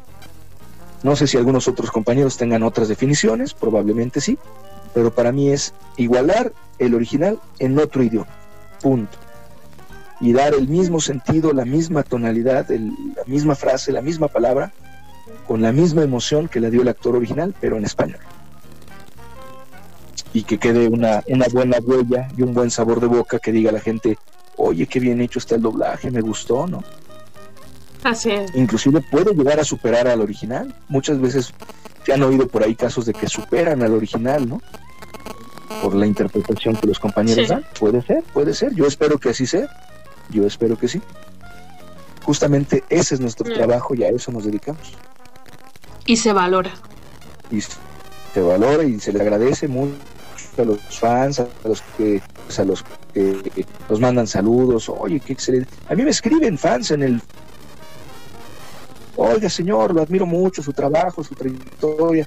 Y te juro que es padrísimo, ¿no? Que te, que te agradezcan eso, que te reconozcan eso. Ego, yo no, yo no vivo del ego pero se agradecen, ¿no? O sea, se agradece mucho el que te reconozcan el trabajo. Se siente bonito, pues es un reconocimiento que dices, ah, mira, todos los días que me paro temprano, me meto a bañar, me voy corriendo a mis llamados, valen la pena, ¿no? O sea, te reconocen eso.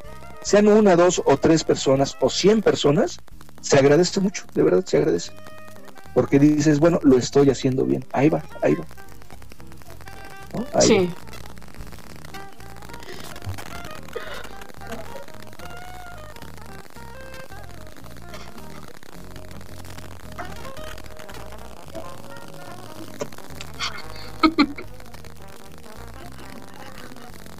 Sí. Informativa.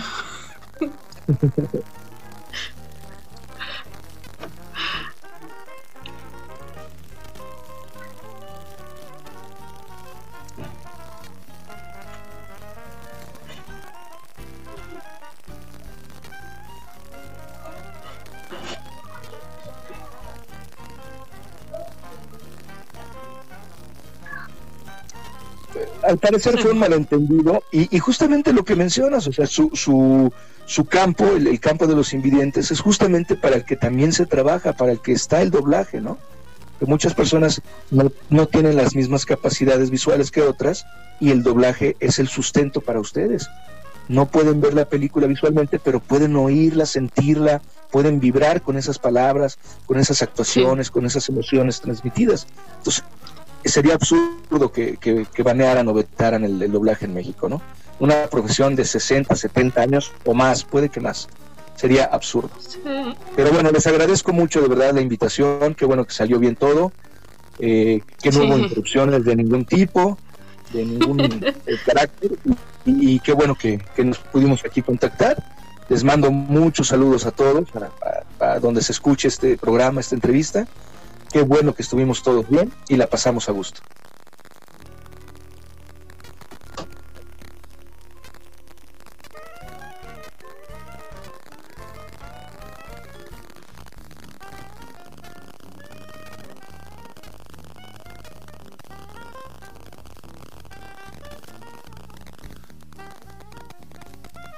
Claro que sí, la verdad que Cristian, un gusto en haberte conocido, en que nos hayas acompañado.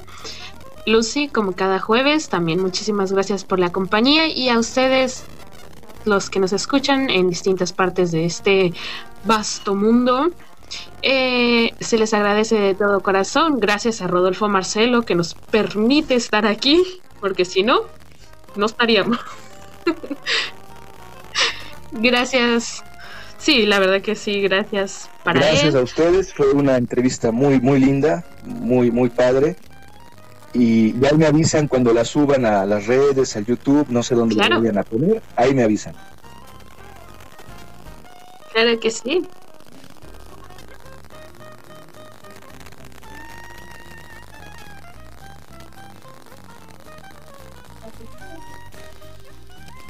Sí, no, las veces que quieran, nos ponemos de acuerdo, nos coordinamos en un día, un horario, y ya que estamos todos tranquilitos, nos volvemos a, conectar y por supuesto, hay muchas cosas que platicar, muchísimas. Sí. Muy bien, entonces muchísimas gracias a todos, les deseamos que tengan una excelente noche.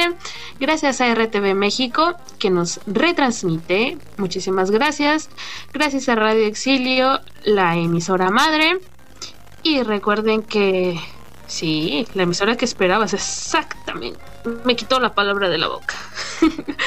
Gracias a Bayer Mejía, que pues siempre está ahí pendiente al, al, mero mero, al mero mero de RTV México. Entonces, saluditos para él.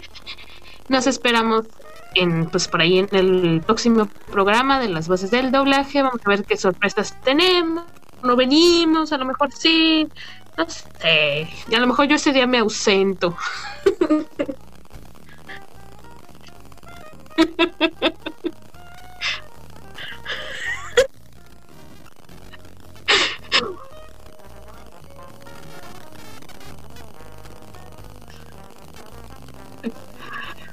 Estás que te vas, te vas, si no te vas.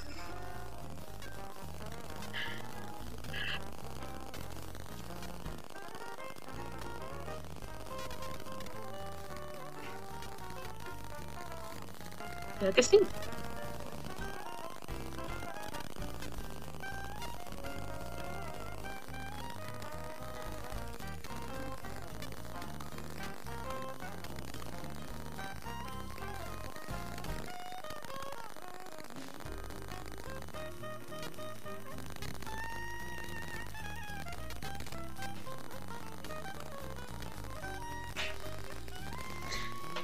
Es, de esa forma nos despedimos deseando que tengan una excelente noche. Los dejamos con Liberty DJ aquí en Radio Exilio, la emisora que esperabas.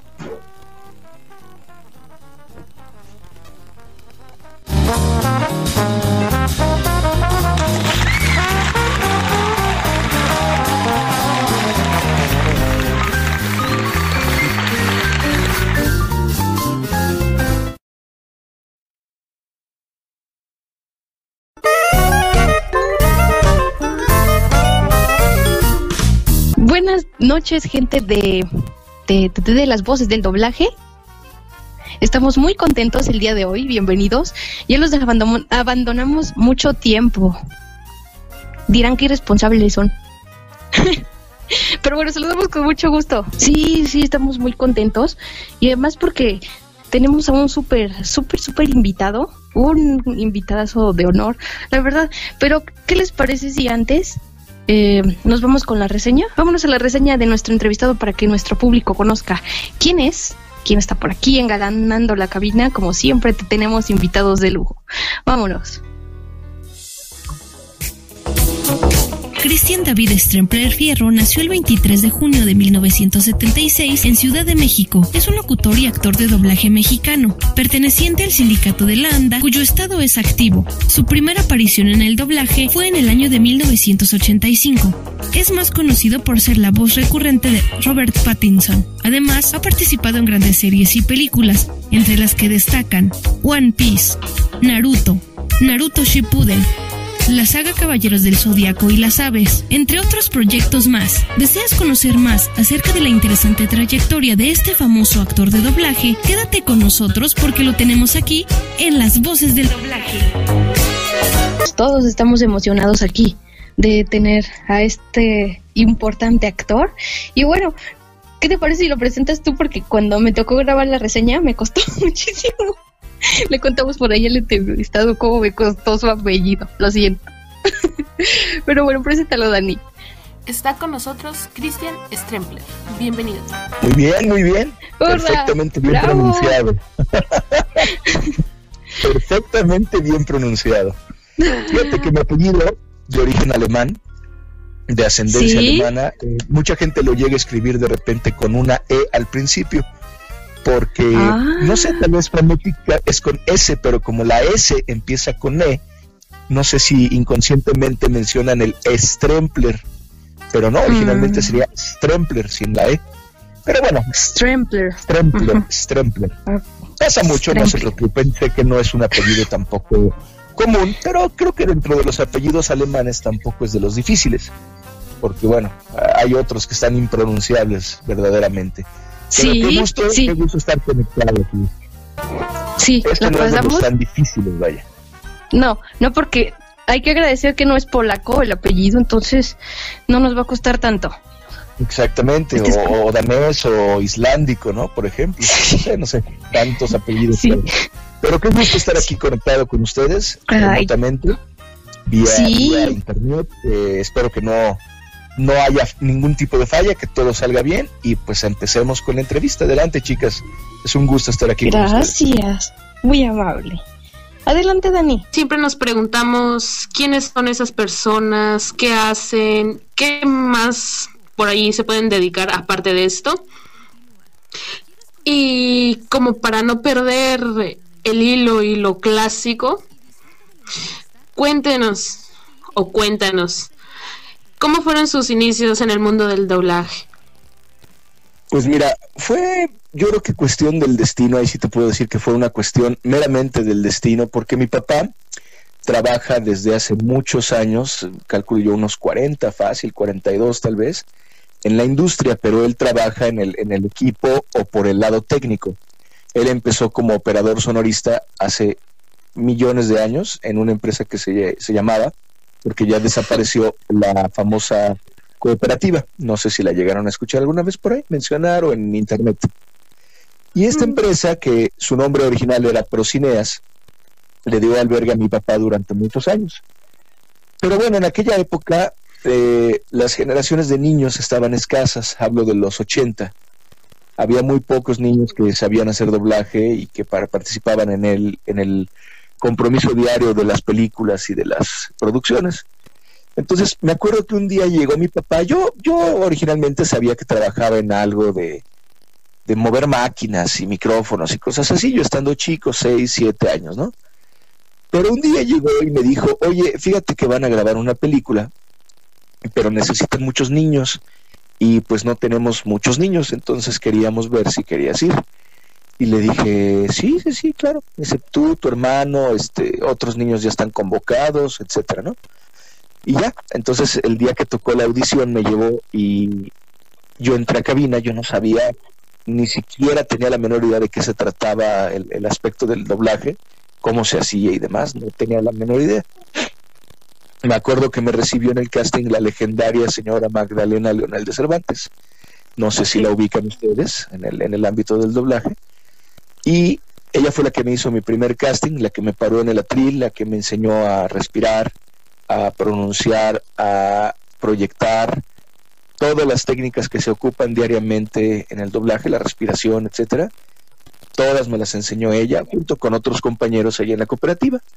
La película para la que fui a hacer el casting, nunca la olvido, la tengo inclusive yo aquí en casa, se llamaba Dial. Era una película, si no mal recuerdo, creo, patrocinada por Disney o algo tenía que ver Disney ahí, de un chavito que, que eh, está como diseñado eh, por el ejército, mitad, eh, su cerebro es mitad máquina y mitad humano, tipo Terminator, tipo estas historias modernas hoy, ¿no? Sí. Pero al chavito lo está buscando la CIA, el FBI, algo por el estilo, y entonces escapa de un como albergue militar, un laboratorio de ensayos, etcétera, y se va a la ciudad y entonces ahí empieza a tener amigos, una vida común y corriente y cosas por el estilo. Creo que es del 82 o 83 la película. Total, el caso es que eh, en esa película fue donde hicimos mi hermano y yo audición, Víctor Ugarte, Arturo Mercado Jr., Erika Edwards, eh, Sergio de Alba, un compañero que ya no se dedica a esto, y la hermana de Víctor y de Xochitl, Gaby Ugarte, que tampoco ya se dedica a esto, que estaba mucho más chiquita todavía que nosotros, pero bueno, entró al casting y en esa camada, pues la verdad es que todos nos quedamos porque nos necesitaban a todos. Y ahí fue donde empecé a grabar y me decía, me, acuerdo en el atril la señora Magda, no, mira, eh, donde él empieza a hablar, ahí tú lee tu diálogo, que es este, ella me lo decía, eh, entonces lo pronuncias de tal manera, lo proyectas de tal forma, con tal volumen, y me gustó, vaya, me llamó mucho la atención se me hizo muy divertido el trabajo, muy dinámico. Y pues obviamente compartiendo el atril con mis amigos en aquel entonces, era muy divertido, ¿no? Muy, muy divertido. Y al tiempo llegó mi papá de nuevo, recuerdo, y me dijo, oye, pues les gustó mucho, que si quieres volver a ir, que, que ahí te enseñan, que ahí te preparan, que ahí todo, ¿no? Entonces así fue como empecé realmente. Yo, eh, bueno, sí tenía algunas desde niño algunas dotes artísticas, me, gustaba mucho dibujar, me gustaba cantar en mi cuarto. Recuerdo cuando mi papá me llevaba algunas cosas grabadas todavía en formato beta, que, él regrababa, que él, arreglaba en las máquinas, en, los estudios, lo que hoy día llamamos regrabación y mixer. Eh, me acuerdo que yo me ponía a imitar las voces de los Thundercats, que en aquella época eran la, la sensación, ¿no? Y algunas otras caricaturas que llegaban. Entonces, pues me gustó, desde entonces me gustó mucho la profesión y me dediqué a eso, claro, alternándolo con la escuela, con los estudios, con, con las responsabilidades de casa y de cualquier niño, pero en las tardes era cuando, cuando me iba ¿no? a, grabar. Y como hoy día lo hacen todos mis compañeros nuevos, algunos niños ya están este, listos para saliendo de la escuela y hacer sus llamados. Y pues es la tradición porque no puedes descuidar los estudios, eso sí es un hecho. Y yo como actor hoy día no lo recomiendo. Siempre estudien algo, tengan una carrera base, tengan un soporte eh, de, licenciatura, algo en lo que puedan decir, bueno, si no me dedico al doblaje, pues tengo mi carrera. Siempre es bueno tener una profesión. Y si la misma profesión es artística y es teatral o es eh, de cualquier otro tipo de índole de actoral que complemente el doblaje, que mejor, ¿no? Están en, están en el agua, están en lo suyo pero sí es recomendable nunca abandonar los estudios por una carrera de doblaje o por una, unos llamados, pues es, es muy sano alternarlo y tenerlo ahí como un soporte. Y así fue como básicamente empecé y digo, no, les voy a ser honestos, no, no iba diario a hacer llamados como, como hoy día, que es mi, mi diario acontecer, pero sí llegaba a ir dos, tres veces a la semana, eh, lo alternaba bien, me, comprometía, cumplía y todo, y así fue como empecé en la cooperativa. Como a los 15, 16 años, empecé a abrirme yo campo en otras empresas, me empezaron a llamar compañeros que ya trabajaban en otros estudios y empecé a ir con ellos a, a chambear a otras, a otras empresas, a otros lugares. Y bueno, ahorita bendito sea, procuro trabajar en todos los lugares donde se pueda, donde me alcance el tiempo y donde paguen bien y nos respeten como actores, ¿no? Así fue como empecé. Yo no sé ustedes, pero siempre, o al menos me pasa a mí, que en las entrevistas que hemos tenido, esta pregunta siempre me hace como empezar a imaginarme cómo eran ustedes de chiquitos, verlos en sus inicios, verlos frente a un micrófono, al menos a mí en lo personal es como que se me vienen todas esas imágenes a la cabeza y es bastante bonito conocer a la persona detrás de, de todos estos personajes y de todas las series. Es bastante grato, la verdad. Pues mira, eh, en aquella época yo obviamente no recuerdo que hubiera gente que se dedicara a hacernos entrevistas o sacarnos fotos, inclusive porque pues no se, no se ocupaba en ese entonces la fotografía, por supuesto no, no existía el celular, y no recuerdo jamás que me tomaran una foto en el atril actuando y cosas así. Eh, yo he visto fotos de compañeros y, de empresas, de otras empresas, donde sí llegaba alguien de repente con una cámara de la época y tomaba fotografías y por ahí hay muchas fotos, ¿no? Pero de la cooperativa yo no recuerdo, eh, no tengo la memoria de, alguien que llegara a ver, te voy a tomar una foto trabajando, ¿no? No, si a lo mejor mi papá en alguna ocasión llegó a tomarme alguna, debe estar por ahí perdida, pero no, nunca, nunca la he visto, la habría visto alguna vez, no la conozco, entonces no recuerdo, no me recuerdo a mí mismo en alguna foto de Chavito en, el atril trabajando, entrando a la cooperativa.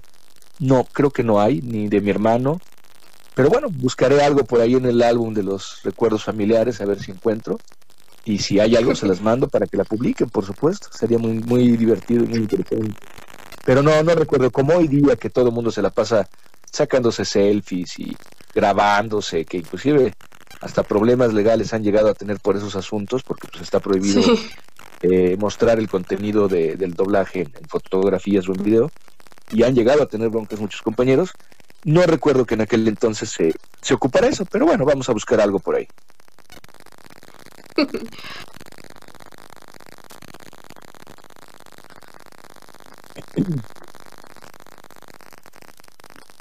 Pues mira, soy una persona común y corriente como cualquier otra, que hago lo que cualquier otra persona hace, se duerme, se baña, pasa al baño, come, sale de la casa, regresa a la casa, eh, procura hacer cosas divertidas y pasársela bien, eso sí, no sé si todos lo procuren, yo sí. Y pues yo eh, estudié publicidad, soy publicista de profesión, también estudié algún tiempo música, eh, teatro, les voy a ser honestos, jamás estudié teatro, así como les platiqué que empecé, así fueron mis inicios en el doblaje, totalmente lírico, lo que en música llamaríamos lírica. Eh, aprendí sobre la marcha, sobre la tril, pero sí llegué a tomar ya posteriormente cursos de locución, por ejemplo, ¿no? Alguna vez, eh, ahí en la cooperativa misma, tomé algún taller de actuación con la señora Magda Leonel y creo que participó en ese taller eh, mi compañero Carlos II, si no lo recuerdo mal. Pero fuera de eso, les soy honesto, soy totalmente lírico y me dedico a esto, a esta profesión de manera totalmente lírica, ¿no? Espero haberlo aprendido bien, espero que mis trabajos sean apreciados, fructíferos y trasciendan en el tiempo y en el espacio con lo poco o mucho que he aprendido, ¿no? Pero bueno, el, el caso es que así son mis inicios en esta profesión. Eh, nunca he estudiado una carrera artística que hoy día pues es requerida, ¿no? Finalmente sí sí mis compañeros, sí los grandes eh, compañeros del doblaje, la vieja guardia que le llamamos, en aquel entonces te exigía una carrera eh, teatral, una carrera en televisión, en cine, en teatro, en radio, eh, una, una carrera de locución de aquella época en donde tuvieras pues principios y conocimientos artísticos muy bien arraigados y estudiados, ¿no? Que pudieras obviamente proyectar en el micrófono y equiparar con la actuación original que estás doblando. Eso se requería mucho ahora. Desgraciadamente, y lo digo así abiertamente, desgraciadamente hoy día eh, ya no es tan requerido eso. Denme un segundito, voy a estornudar.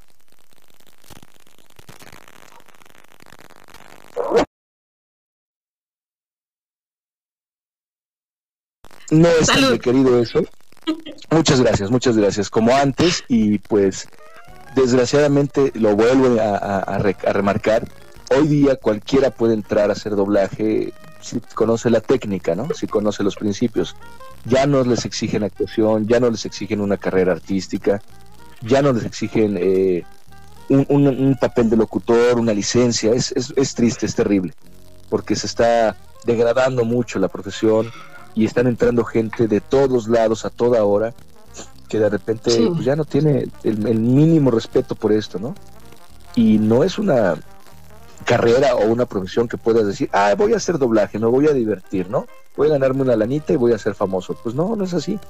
Esta carrera necesita muchos años de técnica, de preparación, de apreciación, lo que llamábamos en aquel entonces en las salas cuando llegabas a reportarte y el director te sentaba y te decía, sí, siéntate ahí, ¿no? Y te tenía tres, cuatro horas sentado. Hoy ya no, ya no pasa eso, ya no lo hacen, ya no lo permiten inclusive las empresas. A eso le llamaban las horas nalga, ¿no? Porque estabas en el, en el asiento, así literal. Voy a hacer nalga a la empresa, ¿no? Entonces te sentabas ahí, y por eso mucha gente hoy no tiene pompas, porque se la pasó sentado. Literalmente, pero aprendieron y son excelentes actores hoy día, ¿no? Hoy no, sin hoy todo el mundo tiene unas pompas muy grandes. Ajá, sin pompa, pero buenos actores. Y hoy día ya todo el mundo tiene unas pompas impresionantes, no sé si naturales o artificiales, pero pues ya no hay tan buenos resultados como antes, ¿no? Esa es la realidad de esto. la imagen en mi cabeza. Sí, caray, no, yo lo sé.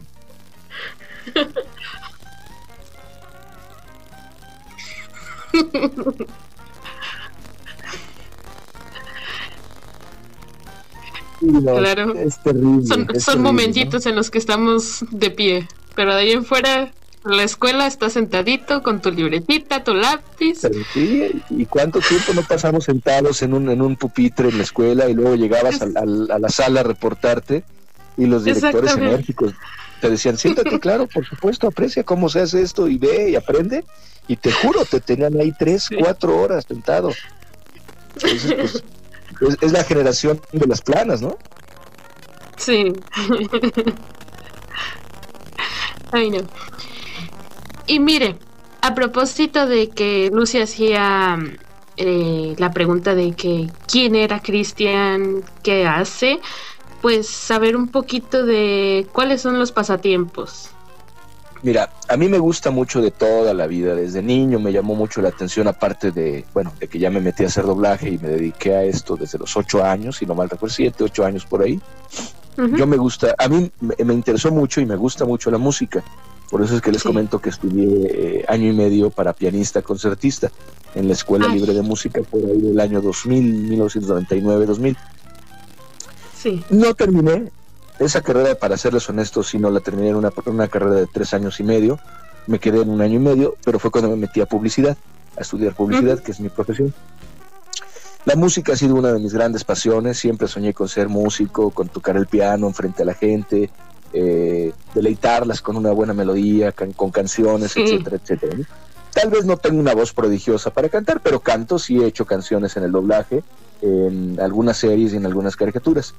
Pero bueno, eh, finalmente el destino me llevó a otros lugares, a otros lados, a otros términos. y, dejé la música como tal eh, de manera profesional, ¿no? Digo, sigo escuchando música, compro discos, tengo una colección de discos muy grande, muy vasta, de todos los géneros, y me nutro, constantemente me nutro porque la música es algo muy importante en mi vida.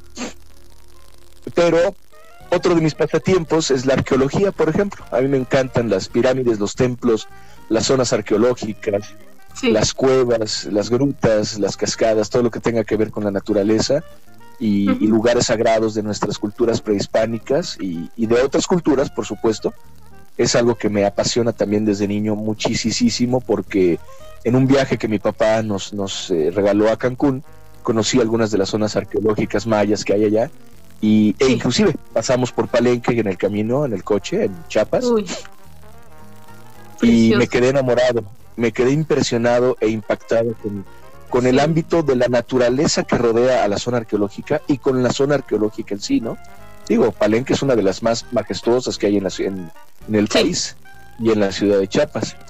Pero empecé, empecé a hacer tours ya más grande con algunos eh, grupos y equipos de arqueología que, que contacté por Facebook con algunos buenos amigos, buenos colegas a los cuales pues, les mando saludos desde aquí y que ojalá alguna vez me escuchen o escuchen esta, esta entrevista. Aprecio mucho su amistad y todos los conocimientos que me han compartido y la arqueología es uno de mis, una de mis grandes pasiones, ¿no? Si yo no hubiera sido eh, actor, me hubiera tal vez dedicado a la arqueología, que bueno, desgraciadamente no es una profesión que esté bien pagada o bien remunerada, pero el, el, gusto y el hecho de haber participado o de poder haber participado en alguna excavación, algún rescate arqueológico o cosas por el estilo, me hubiera fascinado, me hubiera fascinado de verdad. Es una de mis grandes pasiones, ¿no? Y por otro lado también, eh, aparte de la música y la, y la arqueología, pues en algún momento de mi vida, y por muy loco que parezca, estudié astrología. Estudié con un maestro masón peruano, el maestro César Alcalde, estudié astrología y eh, lo que le llaman hoy día ciencias ocultas, ¿no? El conocimiento arcano ah, y demás. Y bueno, una cosa te lleva a otra, ¿no? Y por último, también el mundo paranormal es algo que me fascina, me enloquece. Todo lo que tiene que ver con energías, fantasmas, entidades, espíritus, almas, etcétera, etcétera, es algo que me llama mucho la atención porque he tenido muchas vivencias eh, del estilo y he visto muchas cosas.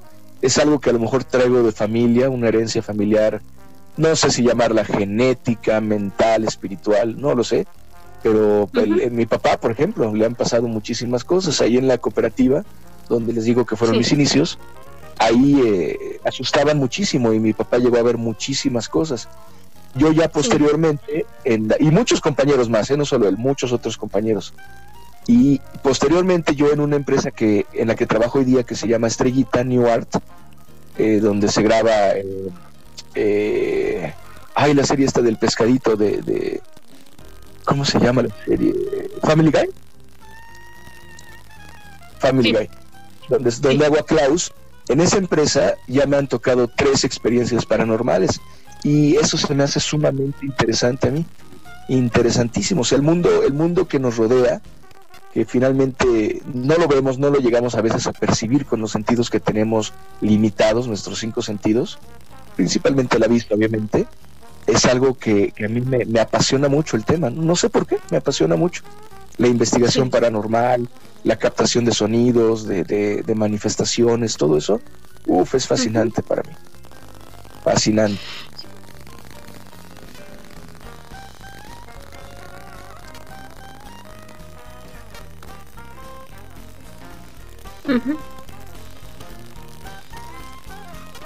Y existen, ahí están.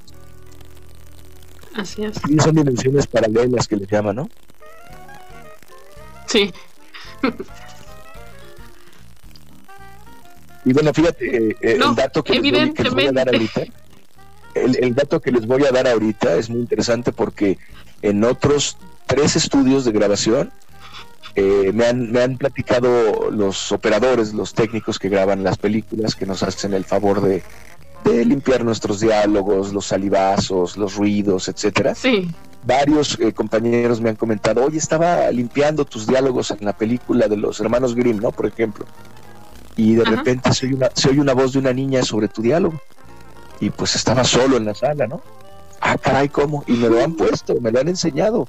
Y se oyen los lamentos de una niña, los diálogos de un niño. En otra empresa también a, a mi compañero Pedrito Daguillón, que estaba interactuando conmigo en una, en una escena, también se nos filtró ahí una voz de un niño, ¿no? Y me lo mostraron igualmente. Entonces dije, qué loco, cómo los micrófonos llegan a captar esas emisiones de voces que nosotros no percibimos con nuestro oído, con nuestro limitado oído, pero ahí están, ahí, existen, ahí están rodeándonos, ¿no? Todo el tiempo. Y de repente se llegan a filtrar y se meten en las grabaciones, en los doblajes, y los, los actores no los escuchamos, pero los técnicos después las, las oyen, las, las, las, detectan. Sí. Las detectan, exacto. te digo, es muy interesante. Muy, muy interesante. Las psicofonías, sí. exactamente. Así es. Yo, la verdad, me sentí identificada con dos cosas. Eh, la primera, lo del piano. Yo soy pianista también, entonces como que... Muy mm, felicidades, excelente. Sí, es como que bonito eh, saber que otra persona, que por ahí muchas personas dirían, es alguien famoso, tiene un, un trabajo reconocido, por decirlo así eh, tienen los mismos gustos que, que uno, entonces como que interesante. Aparte, coincido contigo que el piano es como que, no sé, es bastante lindo, puedes expresar muchísimas cosas con una sola nota, es como bastante lindo.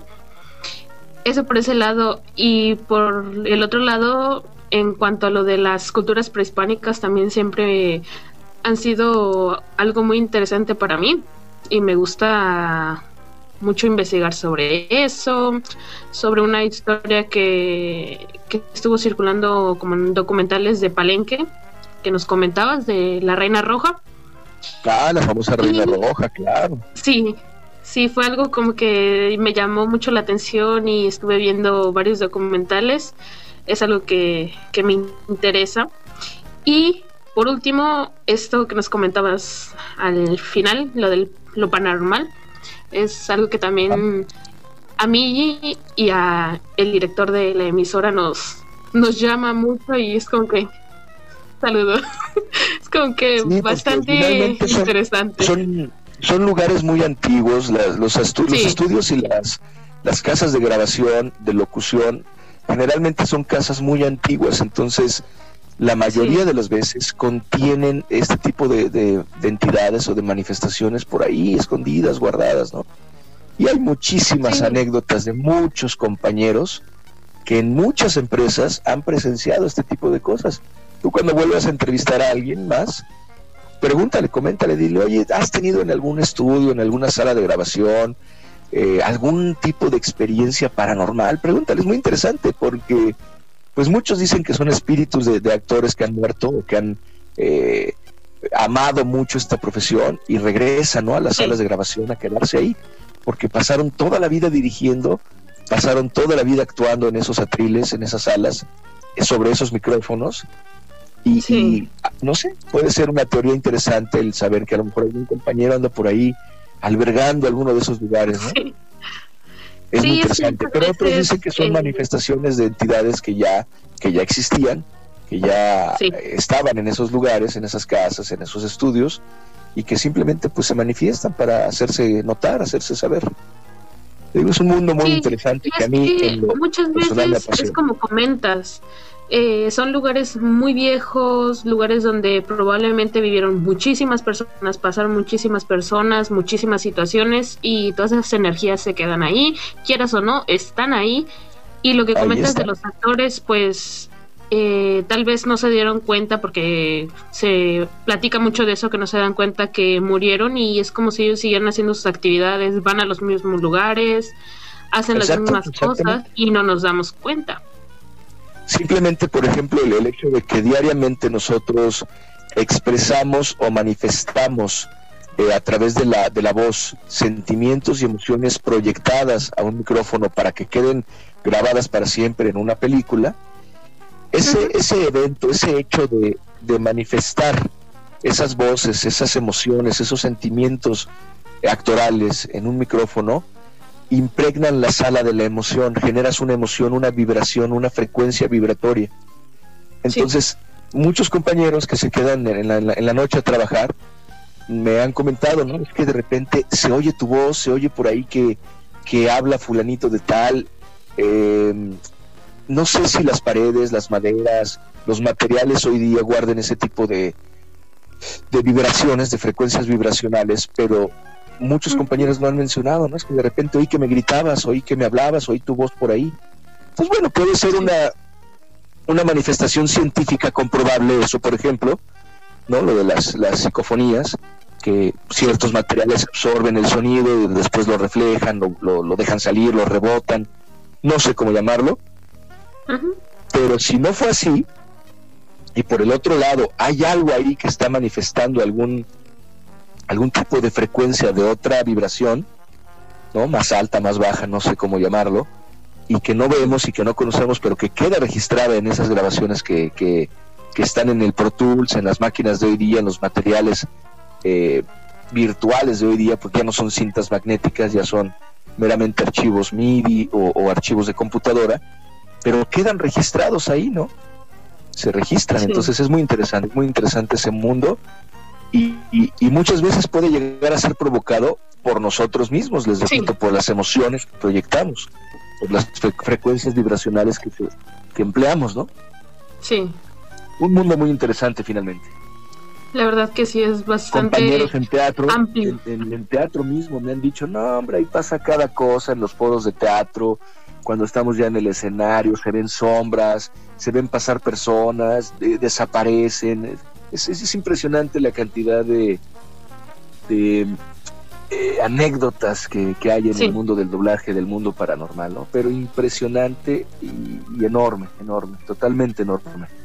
Sí, y es que los teatros normalmente son lugares muy, muy viejos y que funcionaron para distintas cosas, entonces es muy usual que se vean este tipo de cosas.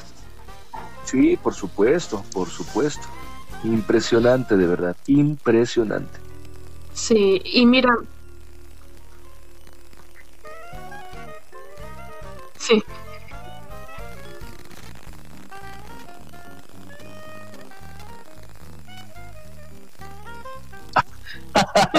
Sí. Vaya, parece que soy más, parece que soy hoy- hoy día más conocido por ese ámbito y por esas situaciones que por mi trayectoria de actor. Bueno, miren, pues todo empezó en el 2008. Eh, bueno, no, tal vez, tal vez, tal vez, tal vez empezó un poco más atrás en la universidad. Yo tenía una maestra, eh, Elena Monjes, que aún la tengo por ahí de contacto en Facebook, y ella nos daba clases de, de historia muy interesantes, ¿no? Eh, nos abría los ojos a, a realidades que no conocíamos de la historia y nos daba el otro lado de la moneda de muchos ámbitos históricos importantes o trascendentes. Nos recomendaba libros, lecturas muy buenas, muy específicas. Y bueno, creo que ahí empezó mi curiosidad, ¿no? Por saber la verdad, por, por... Yo siempre he sido un amante devoto y ferviente de la verdad, de, de saber la verdad de las cosas porque hoy día nos, nos mienten mucho en todo, nos engañan mucho y nos ven la cara, ¿no? Y finalmente creo que por exactamente en todos los ámbitos de la vida, ¿eh? O sea, no nada más en uno o en otro, en todos los ámbitos. Entonces, inclusive personales, ¿no? Eh, a nivel pareja, a nivel familia, secretos de familia, secretos de, de la pareja, etcétera, ¿no? Los hijos siempre guardándose cosas y y no confiando en el padre o en la madre. Pasa todos los días y hasta en las mejores familias. Bueno, el punto es que creo que ahí empezó mi, mi ámbito curioso de, de conocer eh, el lado B de las cosas, ¿no? Y ya después, un día, me, me acuerdo muy bien, en el 2008, estaba yo todavía vivía con mis padres, y un día me acuerdo que llegó mi papá y me dijo, oye, a ver, investigame cuáles son las similitudes o las diferencias entre Cristo, Krishna y Alá, ¿no? Y le dije, ahora, ahorita investigo, ¿no? Entonces me metí al internet, estaba yo, me acuerdo, en YouTube viendo unos videos de música, buscando ahí unos conciertos para escucharlos y demás. Y recuerdo que me metí al Google, empecé a, a- a monitorear ahí las respuestas y me encontré con un documental muy bueno, este que se llama Kinemática. En ese documental de Kinemática eh, mencionan el, el mito solar de Cristo, eh, que tiene que ver con los solsticios de invierno y, y de, y de verano, eh, todo un rollo con la naturaleza totalmente arraigado y programado y sincronizado con la naturaleza. Eh, los tres días más oscuros en el 23, 24 y 25 de diciembre, donde el sol se oculta por mayor tiempo, don- donde la noche es más larga que el día, etcétera, etcétera. Y eso lo manejaron a, ni- a nivel religioso como un mito de resurrección del sol, ¿no? Entonces, de ahí viene el mito del, de la resurrección de Cristo. Eh, Ahí lo explicaban muy bien. Y que es muy similar a otras culturas en donde también hay una resurrección de sus dioses locales, etcétera, etcétera, etcétera, ¿no? Entonces, bueno, ese documental lo vi, me encantó, me fascinó. Y ese me llevó a otro, y ese otro me llevó a otro, y ya en, en YouTube, ya metiéndome más a fondo en YouTube, encontré cosas y piezas muy valiosas de información.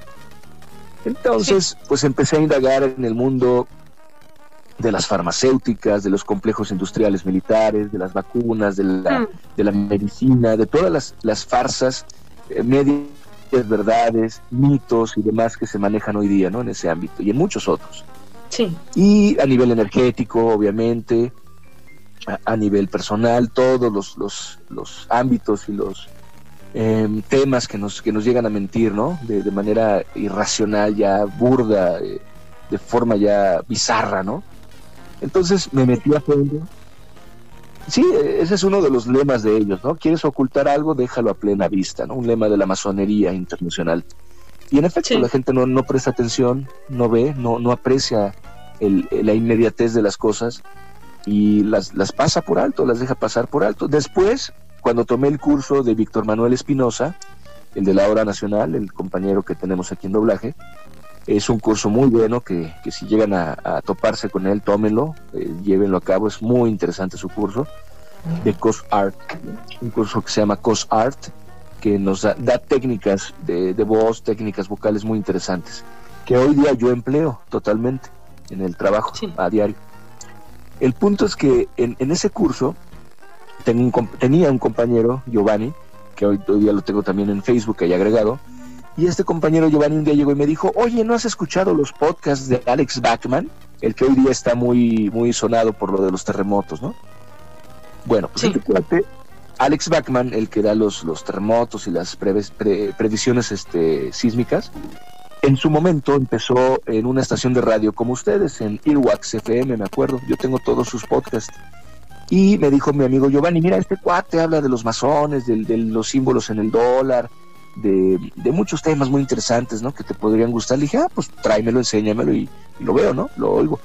Me llevó un DVD al otro día, empecé a, escuchar los temas que manejaba, lo de las Torres Gemelas, las conspiraciones de Irak y Afganistán, este, el Golfo Pérsico, o sea, toda la, gama de, rollos que Estados Unidos maneja, el Vaticano, eh, las conspiraciones de Israel, eh, la corona británica, en fin, todo, todo, todos los temas sabidos y por haber este cuate los manejaba en sus podcasts. Y te desglosaba, eh, ¿no? Muchísimas, muchísimos temas, muchísimas situaciones, te las documentaba, te las sustentaba con conocimiento, con libros, etcétera, y fue lo que se me hizo interesante de él. Y lo seguí hasta, hasta la fecha, bueno, lo sigo ahí en YouTube cuando saca sus programas y demás, lo sigo. Yo lo conozco personalmente, Alex Backman, me hice amigo de él. Este, nos saludamos de repente allí en conferencias y demás, y es una muy buena persona que creo que dentro de sus rollos eh, ayuda mucho a la humanidad, ¿no? Dentro de sus investigaciones creo que el punto que él maneja es ayudar al prójimo, es un, es un gran humanista y, yo lo admiro mucho, ¿no? Muchos dirán que está loco, que es un farsante, no, no, no, yo lo conozco y es una muy buena persona y me ha enseñado mucho, ¿no? Me daba, me daba bibliografías por, por internet, me mandaba correos, me decía, mira, léete este libro, investigate este tema, etcétera, etcétera. Y me fui metiendo a fondo en, esa, en esa situación de las conspiraciones que hoy día, para, para asombro de muchos, están comprobadas, han dejado de ser conspiraciones o teorías de conspiración y hoy día son hechos fehacientes, ¿no? Hechos total y rotundamente comprobables. Entonces pasan del, ámbito de la teoría de la conspiración a un hecho fehaciente total y absolutamente comprobable. Pero mucha gente pues sigue, sigue denigrando el, rollo, ¿no? Ciertos aspectos de la vida. Eh, dándole el título de teoría de conspiración, algo que es teórico. No, señores, hay muchas cosas que hoy día ya se pueden comprobar, tanto por la realidad misma, por la misma, como por sustentos este, documentados que, existen por ahí, ¿no? Y así fue como empecé, ahí, ahí en el 2008, tras ese documental que le investigué a mi padre a nivel religioso, a nivel de religión, eh, fue como te digo, me, me, fue llevando un documental a otro y a otro y a otro, Después ya bajaba libros en PDF, compraba libros en librerías, físicamente hablando. Eh, adquiría eh, todo tipo de documentales, de videos en, librerías también y me metía a fondo a investigar temas que, se me hacían de suma importancia, ¿no? Las vacunas, por ejemplo, ¿no? Cómo están dañando hoy día a la población con todos los metales pesados que contienen las vacunas y cientos de otros eh, químicos tóxicos, ¿no? Que no deberían estar ahí y están enfermando al mundo entero, ¿no? Pero después vienen las campañas de miedo, soltando de repente que el sarampión, que el dengue, que esto, lo otro, ¿no? Pero finalmente, finalmente hoy día con la, con la ciencia médica que tenemos, tenemos el control ya de muchas cosas, pero por otro lado, te repito, la, la, la teoría del, del, miedo, la teoría de, de, la, del susto, de meterle a la población un susto grande, como lo fue en el 2009 el ensayo de la gripe aviar, por ejemplo, pues fue eso, un ensayo para ver cómo reaccionaba la población en general. Entonces, pues yo, yo no estoy de acuerdo en muchas cosas. Yo la verdad es que las he investigado a fondo y, no estoy de acuerdo y puedo sustentar mis palabras el, en el tema que gustes. Eh, otro tema, por ejemplo, que me interesó mucho y cuando se lo mostré a mi papá, el documental de Stanley Kubrick, del antiguo director de cine Stanley Kubrick, que hizo el, el, alunizaje, ¿no? El alunizaje falso a la, eh, en la luna. que fue en su estudio de grabación en Londres en la época de los 70, perdón, de los 60. Este, tras haber grabado en aquel entonces, 2001, Dice del Espacio, la CIA lo buscó y le pidió que, hiciera un, un, rollo ahí falso totalmente para hacerle creer a la población mundial que el hombre había llegado a la luna. Jamás ha llegado, jamás llegó. Y recuerdo que mi papá se asombró mucho porque me dijo, es que yo me la creí. O sea, yo de verdad me lo creí y estaba pero en shock, mi padre, ¿no? Y le dije, bueno, pues ahí está la esposa del director hablando del tema. La viuda de Stanley Kubrick diciéndolo abiertamente que no llegaron a la luna, que todo se grabó en su estudio de Londres, ¿no? Pero bueno, ese... Y, y finalmente, el evento que yo ya viví como adolescente en aquel entonces, 2001, 11 de septiembre del 2001, fue lo de las Torres Gemelas. A mí me impactó de manera sobrenatural, así que dije, esto no es cierto, esto no puede estar pasando. Y, me metí a investigar a fondo. Yo de principio no lo creí, yo dije, esto es un show, está armado, esto es, esto es un autoataque. Y después se demostró en efecto que era un autoataque, ¿no? El mayor autoataque de la historia tipo Pearl Harbor.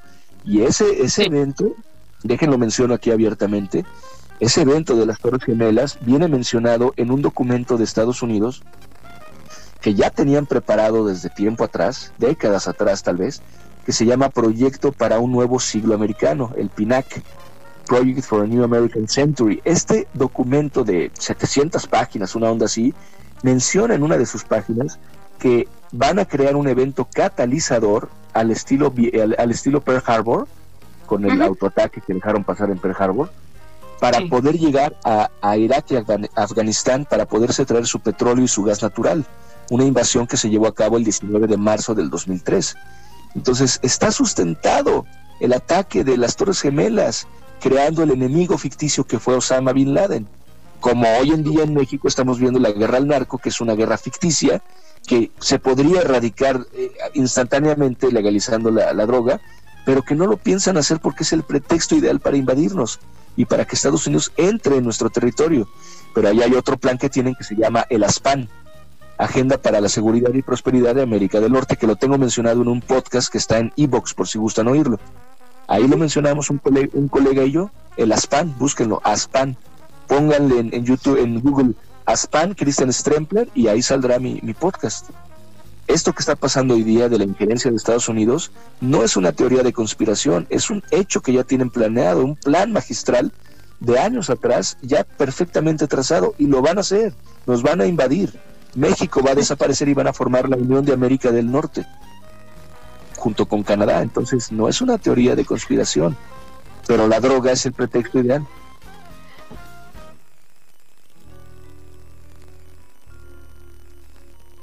Sí.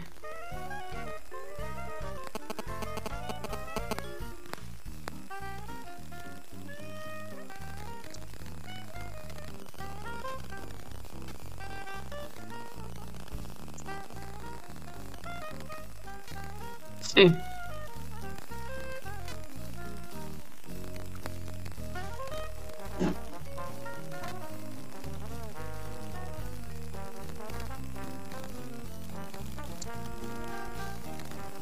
Híjole, mira, ahí sí yo difiero un poquito contigo porque Dan Brown es un agente infiltrado de la CIA.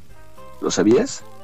Él tuvo, él tuvo una reunión él tuvo una reunión eh, en Estados Unidos junto con en su momento George Bush, el, presidente George Bush. Y, ay, ¿qué otro personaje fue? Bueno, ahorita me acuerdo quién más. Eh, tuvo una reunión él, Dan Brown, el presidente Bush y alguien más importante, no me acuerdo ahorita el, dato, para ver qué iba a poner él en sus novelas. Qué iba a poner eh, de datos en sus novelas para que la gente se confundiera esas novelas de Dan Brown, lejos de ser algo biográfico o comprobable, fehaciente, eh, realista, están todas tergiversadas. ¿eh? No le creas a Dan Brown nada. Está totalmente demostrado que Dan Brown es Dan Brown es masón.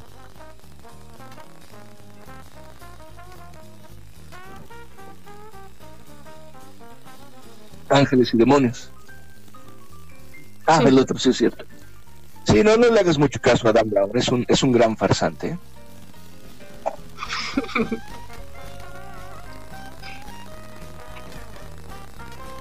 claro que sí.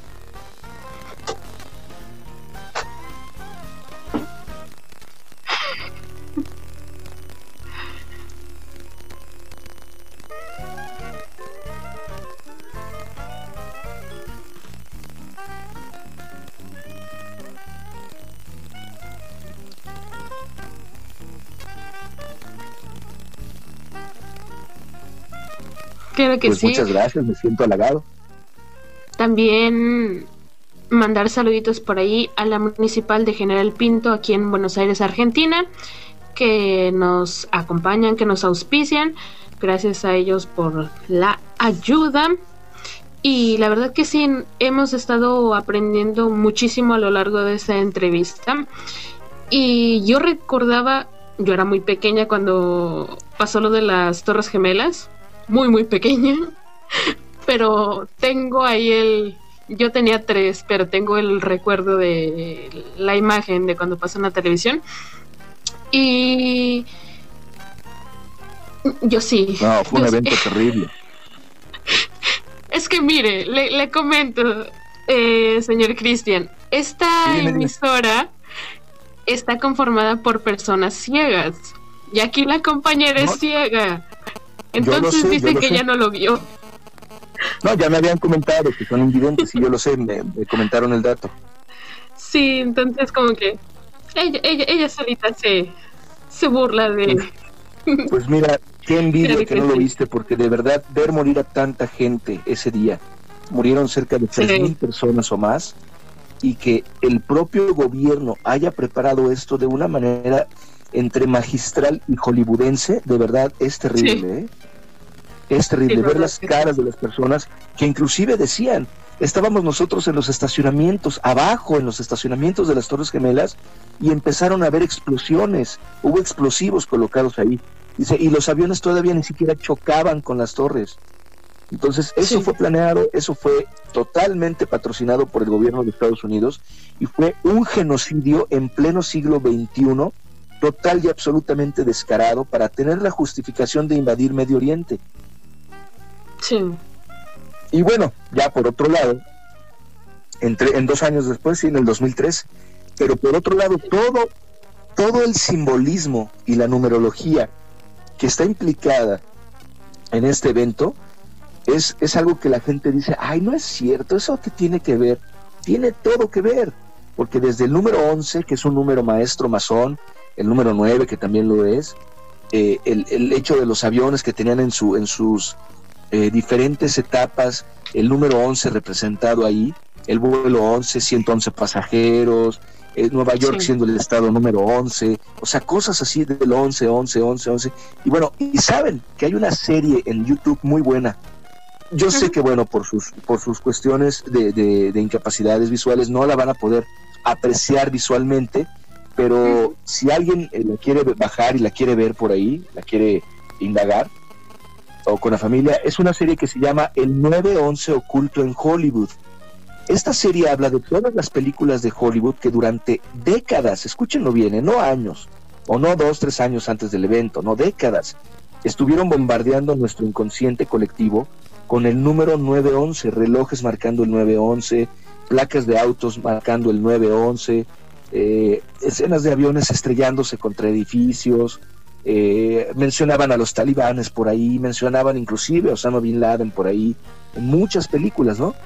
Cuando Osama Bin Laden, ¿sabían ustedes que fue un agente de la CIA, pagado por la CIA, y tenía nómina en la CIA?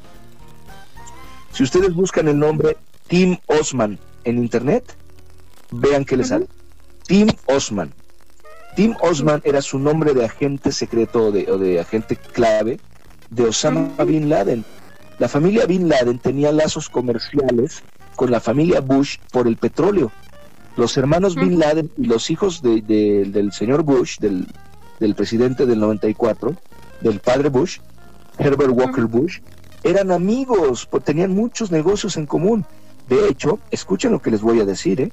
el 11 de septiembre, en la mañana, cuando estaban cayendo las Torres Gemelas, cuando estaban en, en- total crisis lo- los bomberos, policías, reporteros, cadenas de televisión y demás, ese día estaban llevando a cabo una reunión secreta en el hotel en el hotel Ritz de Nueva York. Muchos de los socios del grupo Carlyle. El grupo Carlyle es uno de los mayores accionistas de, de, mm, eh, militares de Estados Unidos. Compra y venta de armas, eh, manufactura de, proyectiles, de misiles, de aviones, submarinos. El grupo Carlyle es una gran transnacional de guerra en Estados Unidos. Dos de los hermanos Bin Laden estaban en esa reunión en la mañana mientras las torres se estaban derrumbando, mientras los aviones se estaban estrellando. Y por orden del presidente George Bush, que estaba en ese momento en Florida en una escuela, lo recordarán con, con los niños, que todo eso también tiene un simbolismo espiritual y esotérico. El hecho de que estuviera leyendo un libro al revés y demás, estaba leyendo un libro que se llamaba Mi amigo la cabra o algo así, hablando ya saben de quién, haciendo mención a ya saben quién. Bueno, pues todo, todo ese simbolismo que manejan estos gringos psicópatas, asesinos y genocidas, todo ese simbolismo eh, influyó en, ese momento de la historia y, y, del evento del 11 de septiembre para llevar a cabo una especie de ritual en donde tanto la numerología como las cuestiones astrológicas, como las cuestiones esotéricas y espirituales jugaron un papel importante. Pero justamente ese día estaban llevando a cabo una reunión anual que tiene el grupo Carlyle, y estaban ahí dos de los hermanos Bin Laden, ¿no? Sentaditos, viendo cómo caían, celebrando, tal vez brindando, y por orden del presidente los sacaron en un helicóptero privado y los llevaron a otro lugar. No recuerdo el, nombre, pero búsquenlo en, internet. Eh, grupo Carlyle, reunión Hotel Ritz, Nueva York, ahí estaban. O sea, todo fue una farsa, una gran y enorme mentira para el mundo entero. Eso es justamente lo que yo investigo, eso es justamente las teorías de conspiración que dejan de serlo porque está documentado en varios documentales, varios investigadores lo dicen, sí, en ese momento se estaba llevando a cabo esa reunión y muchos de los hermanos Bin Laden estaban ahí sentados, ¿no? Entonces, ¿cómo es posible que, que ya habían acusado a Osama Bin Laden de haber sido el autor de estas ondas, cuando eso lleva, bueno, pues meses de investigación, pero ya lo estaban diciendo, inmediatamente lo dijeron, fue Osama Bin Laden, fue Osama Bin Laden, y nos empezaron a bombardear, a bombardear y a bombardear. Pero mientras tanto, dos de sus hermanos estaban sentados viendo cómo caían las torres en un hotel privado de Nueva York, de los más picudos, ¿no? Dices, ¿cómo es posible? Eso la gente no lo sabe, ¿no? Pero vean esa, esa serie de, de 9-11 oculto en Hollywood. Se llama 9-11 Hidden in Hollywood. Búsquenlo así y verán cómo nos bombardearon con el evento. Pero ¿qué creen? Hay otro evento que está por venir. Hay otro golpe maestro de las élites que está por venir. También en esa serie lo mencionó el, el autor, él lo descubrió el crédito es de él, pero yo le estoy tratando de, ventilar en mi muro de Facebook cuantas veces puedo. Va a ser el 4 de julio en, Washington. Va a haber una detonación nuclear en Washington el 4 de julio. Esa es la siguiente fecha que van a ocupar. Y hay cientos, cientos de pruebas en donde el 7-4 o el 4-7 ahora están siendo mencionados en las películas como antes lo fue el 9-11 el 7-4 o el 4-7, que son los números del 4 de julio, el, mes 7 julio, 4 el día que va a suceder. Véanlo, véanlo por ahí, eh, investiguenlo, eh, los radioescuchas, el 4 de julio, el año no se sabe, el año no lo han dicho, es muy difícil que pongan el año, y si ustedes llegan a ver la película de Matrix, la primera que salió con Keanu Reeves, sí. que creo que la dobló eh, mi compañero Martín Soto, ah, hizo ahí a, a Keanu Reeves, bueno, sí. que ya lo, ajá, que ya lo entrevistaron, eso es lo que quiero decir. Él, él creo que dobló a Keanu en esa, en esa película, en esa saga de tres películas, y eh, en la primera parte, en la primera película, hay una escena en donde eh, Neo, el personaje de, de, Martín, llega y le da un documento, un pasaporte a una persona. En ese pasaporte, si ustedes voltean la imagen, la capturan, hacen captura de pantalla o la ponen en el, en el DVD en pausa, e invierten la imagen con algún eh, equipo de computador de computadora o, software de computadora ahí es el único lugar donde las élites pusieron la fecha exacta 11 de septiembre de 2001 Matrix salió en el 99 en 1999 fue la única película donde pusieron la fecha exacta. De haberlo sabido antes se hubiera alertado a la gente. Pero tampoco se sabía que iba a ser en Nueva York o que iban a ser las Torres Gemelas. Se sabía del 9-11, pero no, sabían, no se sabía exactamente dónde iba a pegar. Sin embargo, ¿y qué? A meses de que pasaran los eventos de las Torres Gemelas, en la serie de los expedientes secretos X salió un capítulo que se llama The Lone Gunmen, los francotiradores solitarios o los disparadores solitarios o los... Eh, no sé, la traducción exacta del, del capítulo no sé cómo la manejaron. Pero en ese capítulo, eh, unos eh, de Medio Oriente, unos talibanes, unos eh, musulmanes, lo que sea, secuestran unos aviones y los quieren estrellar contra las Torres Gemelas. Ese capítulo salió por abril del 2001. Y bueno, uno de los del equipo ahí rescata vía remota el avión, el piloto automático lo, suspende y demás, y salva ¿no? La, el, el, choque contra las Torres Gemelas. Pero ese capítulo habla de eso, justamente, de que unos aviones secuestrados se van a estrellar contra las Torres Gemelas. Y bueno, en esa serie que les menciono vienen desde caricaturas, comerciales de televisión, este, vienen eh, eh, libreta, este, libretos de, cine mencionando el 911, vienen portadas de, cómics, de Superman, de La Mujer Maravilla, de Batman, de todo, en, donde podían lo ponían el 911. Es impresionante cómo nos bombardearon con ese, con ese simbolismo, con esa fecha, con esos números inconscientemente. A todo esto se le llama programación predictiva. Ellos, ellos te anuncian un evento que te van a llevar a cabo con un mínimo de cuatro años de antelación para que tu inconsciente lo vaya asimilando y para que cuando ocurra tú digas, yo ya sabía que iban a, chocar unos aviones contra las Torres Gemelas, yo ya lo sabía, porque lo vi tantas veces en Hollywood, lo vi tantas veces en televisión, que finalmente pasó, porque ya lo tienes asimilado en el inconsciente. De eso se trata y de eso habla la programación predictiva, justamente.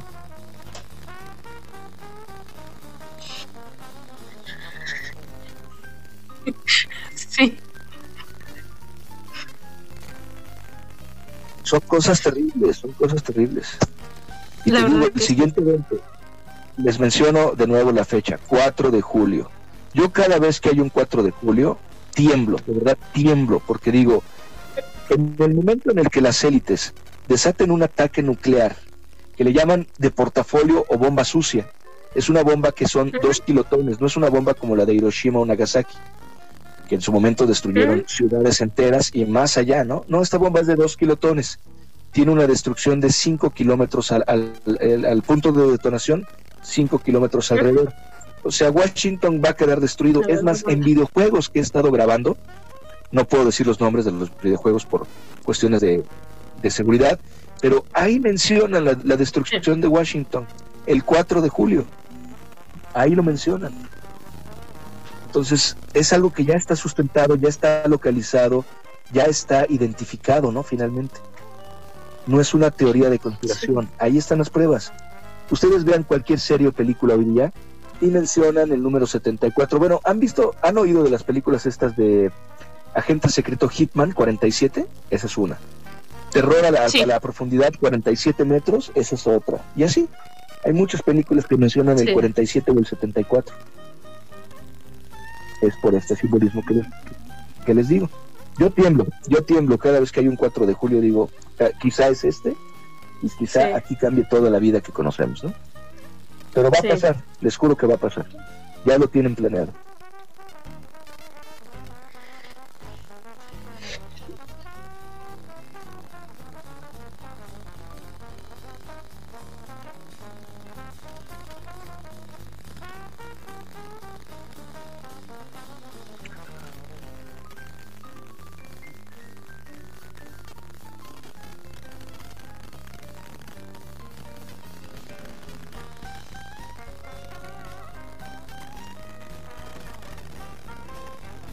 Pues mira, otra de las teorías de conspiración que yo he estudiado, que ya no es ninguna teoría, por supuesto, es lo de las antenas HARP, que son capaces de crear terremotos a distancia usando la ionosfera de la atmósfera, la que está cargada de electrones, para generar eh, terremotos, sismos, eh, erupciones volcánicas, movimientos tectónicos de placas tectónicas.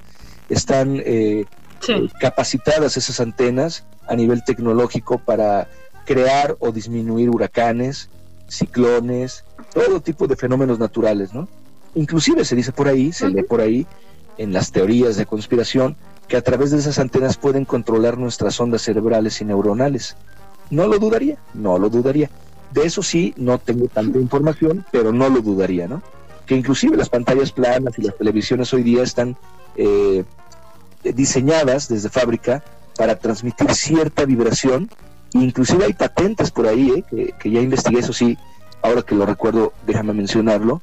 Eh, hay patentes en, Internet en Estados Unidos en donde utilizan la tecnología de las pantallas planas para transmitir ciertos pensamientos a las personas.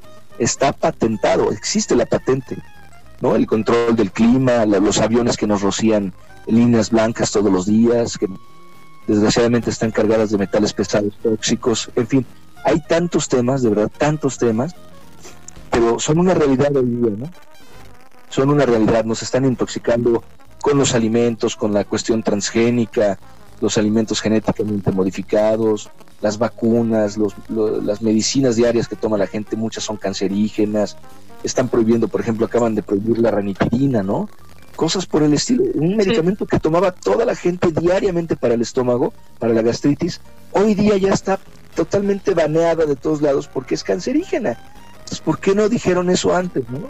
Por Dios, como si no lo supieran. Bueno, pues esas dejan de ser teorías de conspiración cuando ya se vuelven realidades comprobables, fehacientes, totalmente eh, sustentadas por la realidad, ¿no? Y bueno, esos temas son los que yo estudio, los que yo investigo y que tal vez me han hecho una cierta fama en el Internet, ¿no? En, las redes sociales. Pero bueno, si se puede ayudar a la gente con, con, estas investigaciones y si se puede evitar que se pongan vacunas contaminadas, que se coman ciertos alimentos echados a perder por la industria química, que, que ingieran ciertas medicinas que son cancerígenas y que producen otros malestares a largo plazo, si pueden evitar todo eso, de verdad, evítenlo. O sea, no hay por qué llevar a cabo lo que la industria quiere que nosotros hagamos. No hay por qué. Sí. Comamos lo más sano posible dentro de nuestras posibilidades económicas. Hay que ir en contra de la ola. Exactamente, y más si esa ola es nociva, si esa ola es negativa, pues de verdad, ¿qué caso tiene? Sí. No, vamos a cuidarnos. No, sí, sí, dime, dime.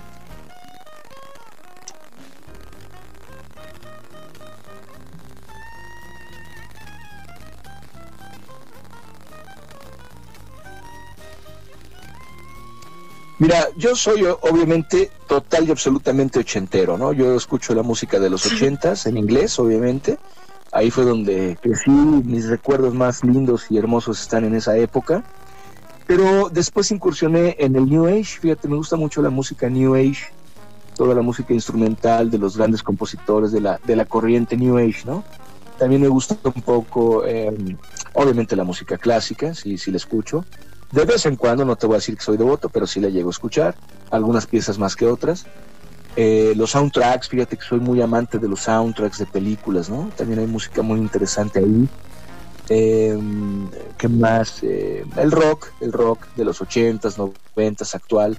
La música progresiva, el rock progresivo me gusta mucho. Alan Parsons, ese tipo de grupos, ¿no? ¿Qué más? El electrónico también no me desagrada, la música electrónica también es, interesante, tiene cosas y piezas muy bonitas, pero en general me, enfoco en los ochentas, ¿eh? en los ochentas y noventas son mi época con la que yo crecí y que está plagada de recuerdos y me trae muy buenas memorias, ¿no?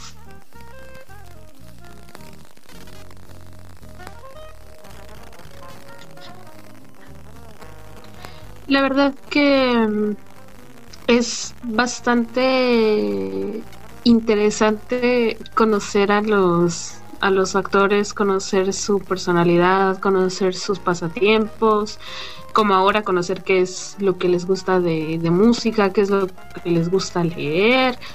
No sé, la verdad que mm, este programa es para eso, para que los conozcamos tal y como son, como personas, no como el actor Christian. Sí, la verdad que Claro.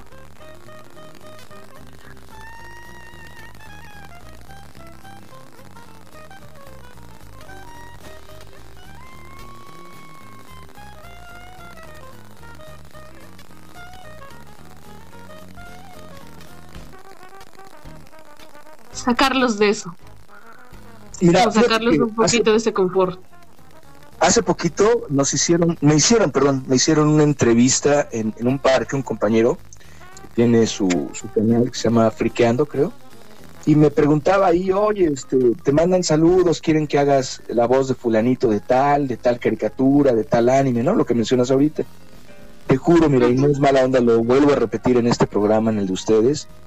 Son tantas las cosas que hacemos diariamente, tantos los doblajes, de una empresa a otra, bendito sea mucho trabajo, que de repente se nos va a apuntar, se nos va eh, a guardar el nombre del personaje que estamos haciendo, que es un error, porque finalmente cuando viene una convención o una entrevista, pues ahí lo podemos sacar como currículum, ¿no? Pero se nos va, se nos va la onda, a todo el mundo nos pasa lo mismo. Y si no fuera por la página esta de Wiki Doblaje, que, que me ha salvado de muchas, te juro que yo no apunto nada, ¿no? Se me va la onda terriblemente y se me olvida, ¿no? Qué personajes he doblado, salvo que fueran unos muy recurrentes o que ya tuvieran este, varias temporadas al aire o cosas así, bueno, sí me acuerdo, obviamente. Pero si son de un anime japonés que hice por ahí del 2004 y, y que fue tres capítulos y pegó mucho en Japón o en el resto del mundo, no, te juro que no me acuerdo. Y se me van los nombres y las pronunciaciones y se me olvida por completo. No es mala onda, andamos corriendo todo el día. Yo sé que a lo mejor nuestros fans esperan que, que en, la entrevista que nos hacen, como ahorita, por ejemplo, ay, pues mándame un saludo con la voz de tal, ¿no? Pero, por ejemplo, era también lo que mencionaba en la otra entrevista, el 90% de mis doblajes son con mi voz, con la que están oyendo aquí ahorita.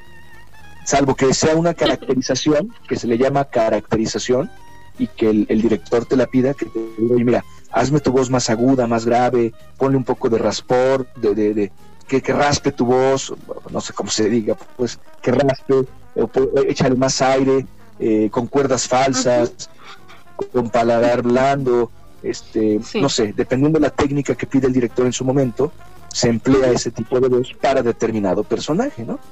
Pero finalmente, pues el 90% de nuestras voces son las que tenemos, las que escuchan en entrevistas y con las que hablamos normal y comúnmente, ¿no? Habitualmente. Entonces, eh, yo así, salvo que sean escuchándolo, por ahí, Ajá. Sí, dime, dime. Yo así escuchándolo, o sea, de, primer momento, se me viene a la mente la película de Harry Potter y el Cáliz de Fuego a Cedric Diggory. Es el primero que. Como que me hace recordar. pero, él estaba chavo, tenía que habrán sido hace 10, 15 años que se grabó esa, esa versión de Harry Potter. Sí y la voz sí te va cambiando, sí te va engrosando, sí, sí te va, sí, sí. se va modificando el tono de voz.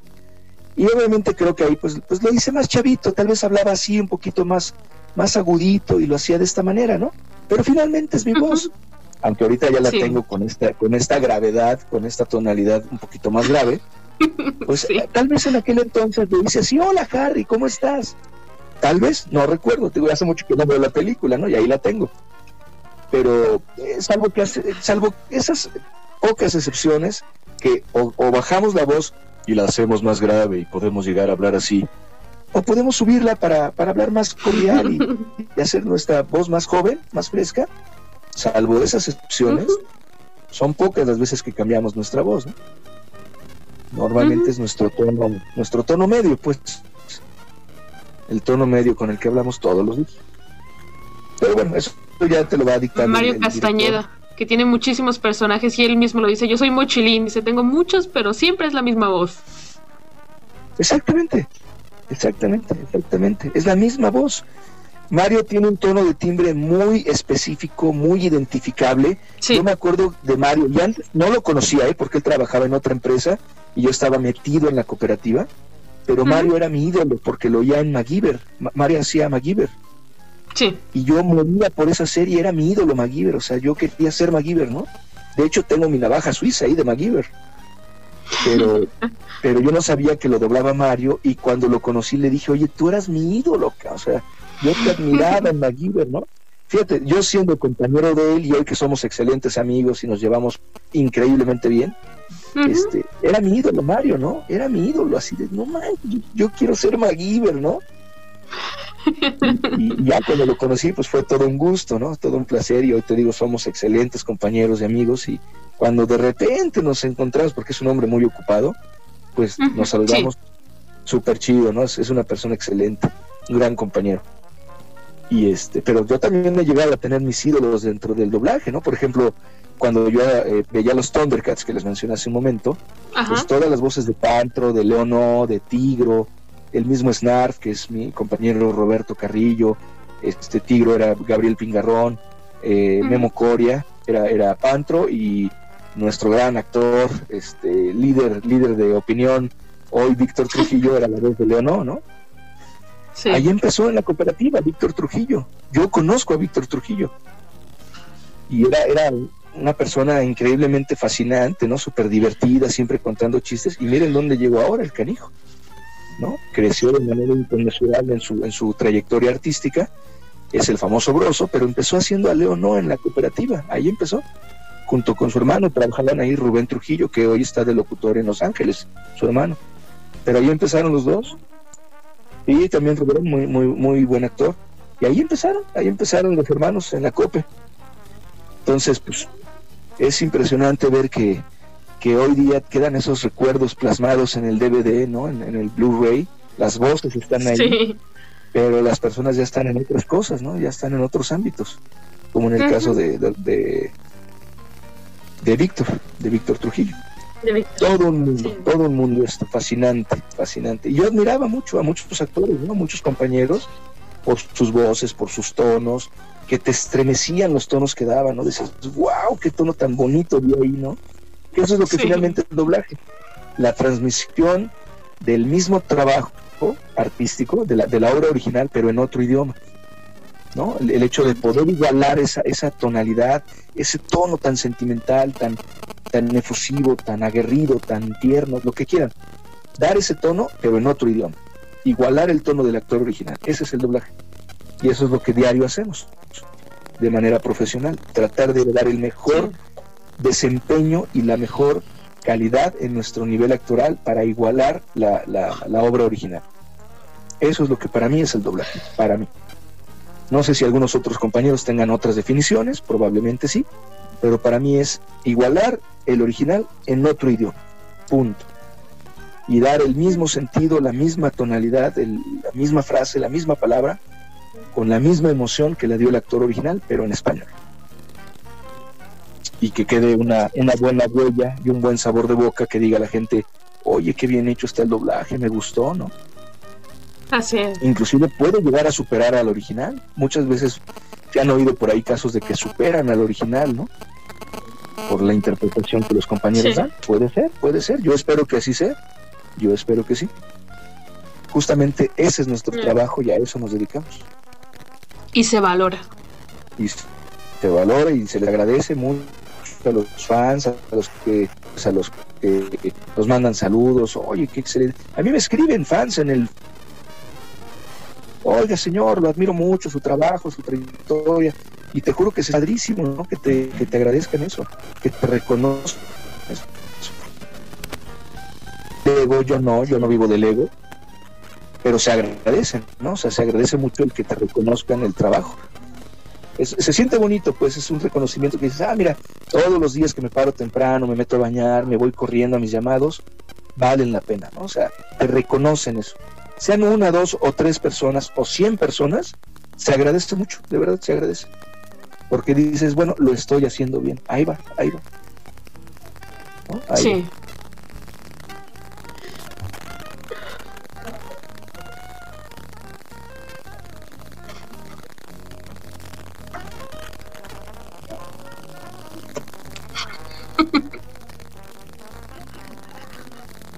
Sí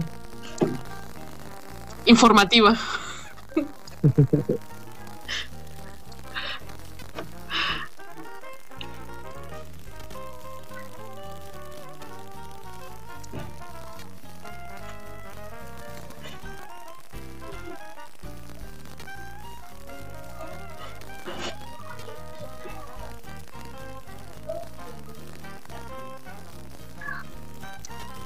al parecer fue un malentendido y, justamente lo que mencionas, o sea, su, su, su campo, el, campo de los invidentes, es justamente para el que también se trabaja, para el que está el doblaje, ¿no? Que muchas personas no, no tienen las mismas capacidades visuales que otras y el doblaje es el sustento para ustedes. No pueden ver la película visualmente, pero pueden oírla, sentirla, pueden vibrar con esas palabras, con esas actuaciones, con esas emociones transmitidas. Entonces, sería absurdo que, que, banearan o vetaran el, doblaje en México, ¿no? Una profesión de 60, 70 años o más, puede que más. Sería absurdo. Pero bueno, les agradezco mucho de verdad la invitación, qué bueno que salió bien todo. eh, que no hubo interrupciones de ningún tipo, de ningún carácter, y, qué bueno que, nos pudimos aquí contactar. Les mando muchos saludos a todos, a, donde se escuche este programa, esta entrevista. Qué bueno que estuvimos todos bien y la pasamos a gusto.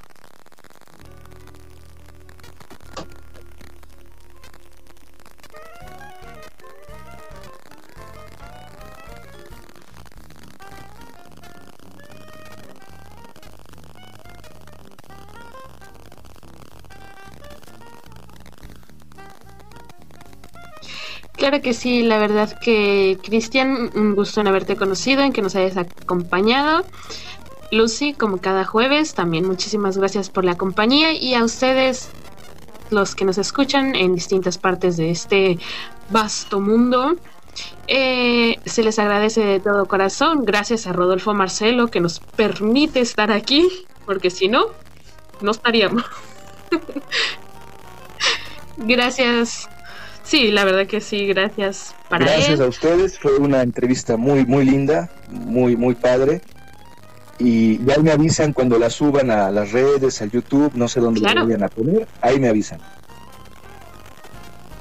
Claro que sí.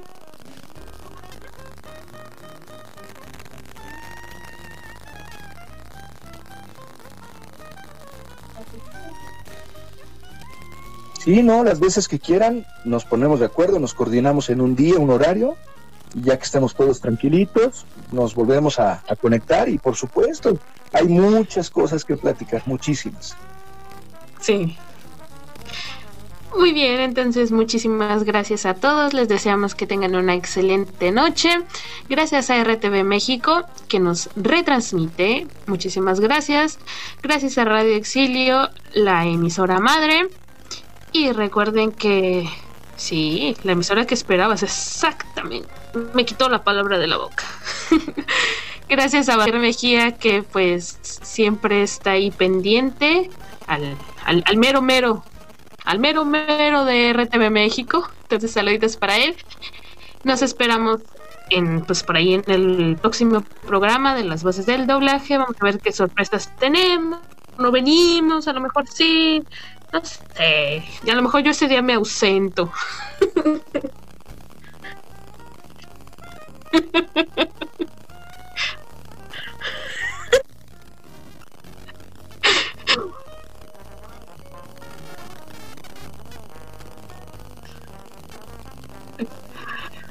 Estás que te vas, te vas, si no te vas.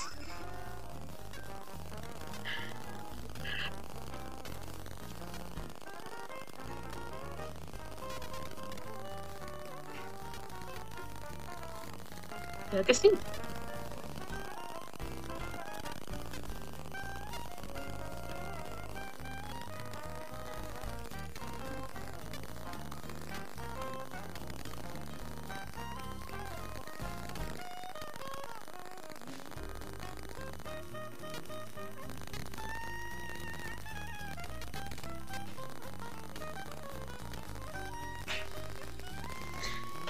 Así es, de esa forma nos despedimos deseando que tengan una excelente noche. Los dejamos con Liberty DJ aquí en Radio Exilio, la emisora que esperabas.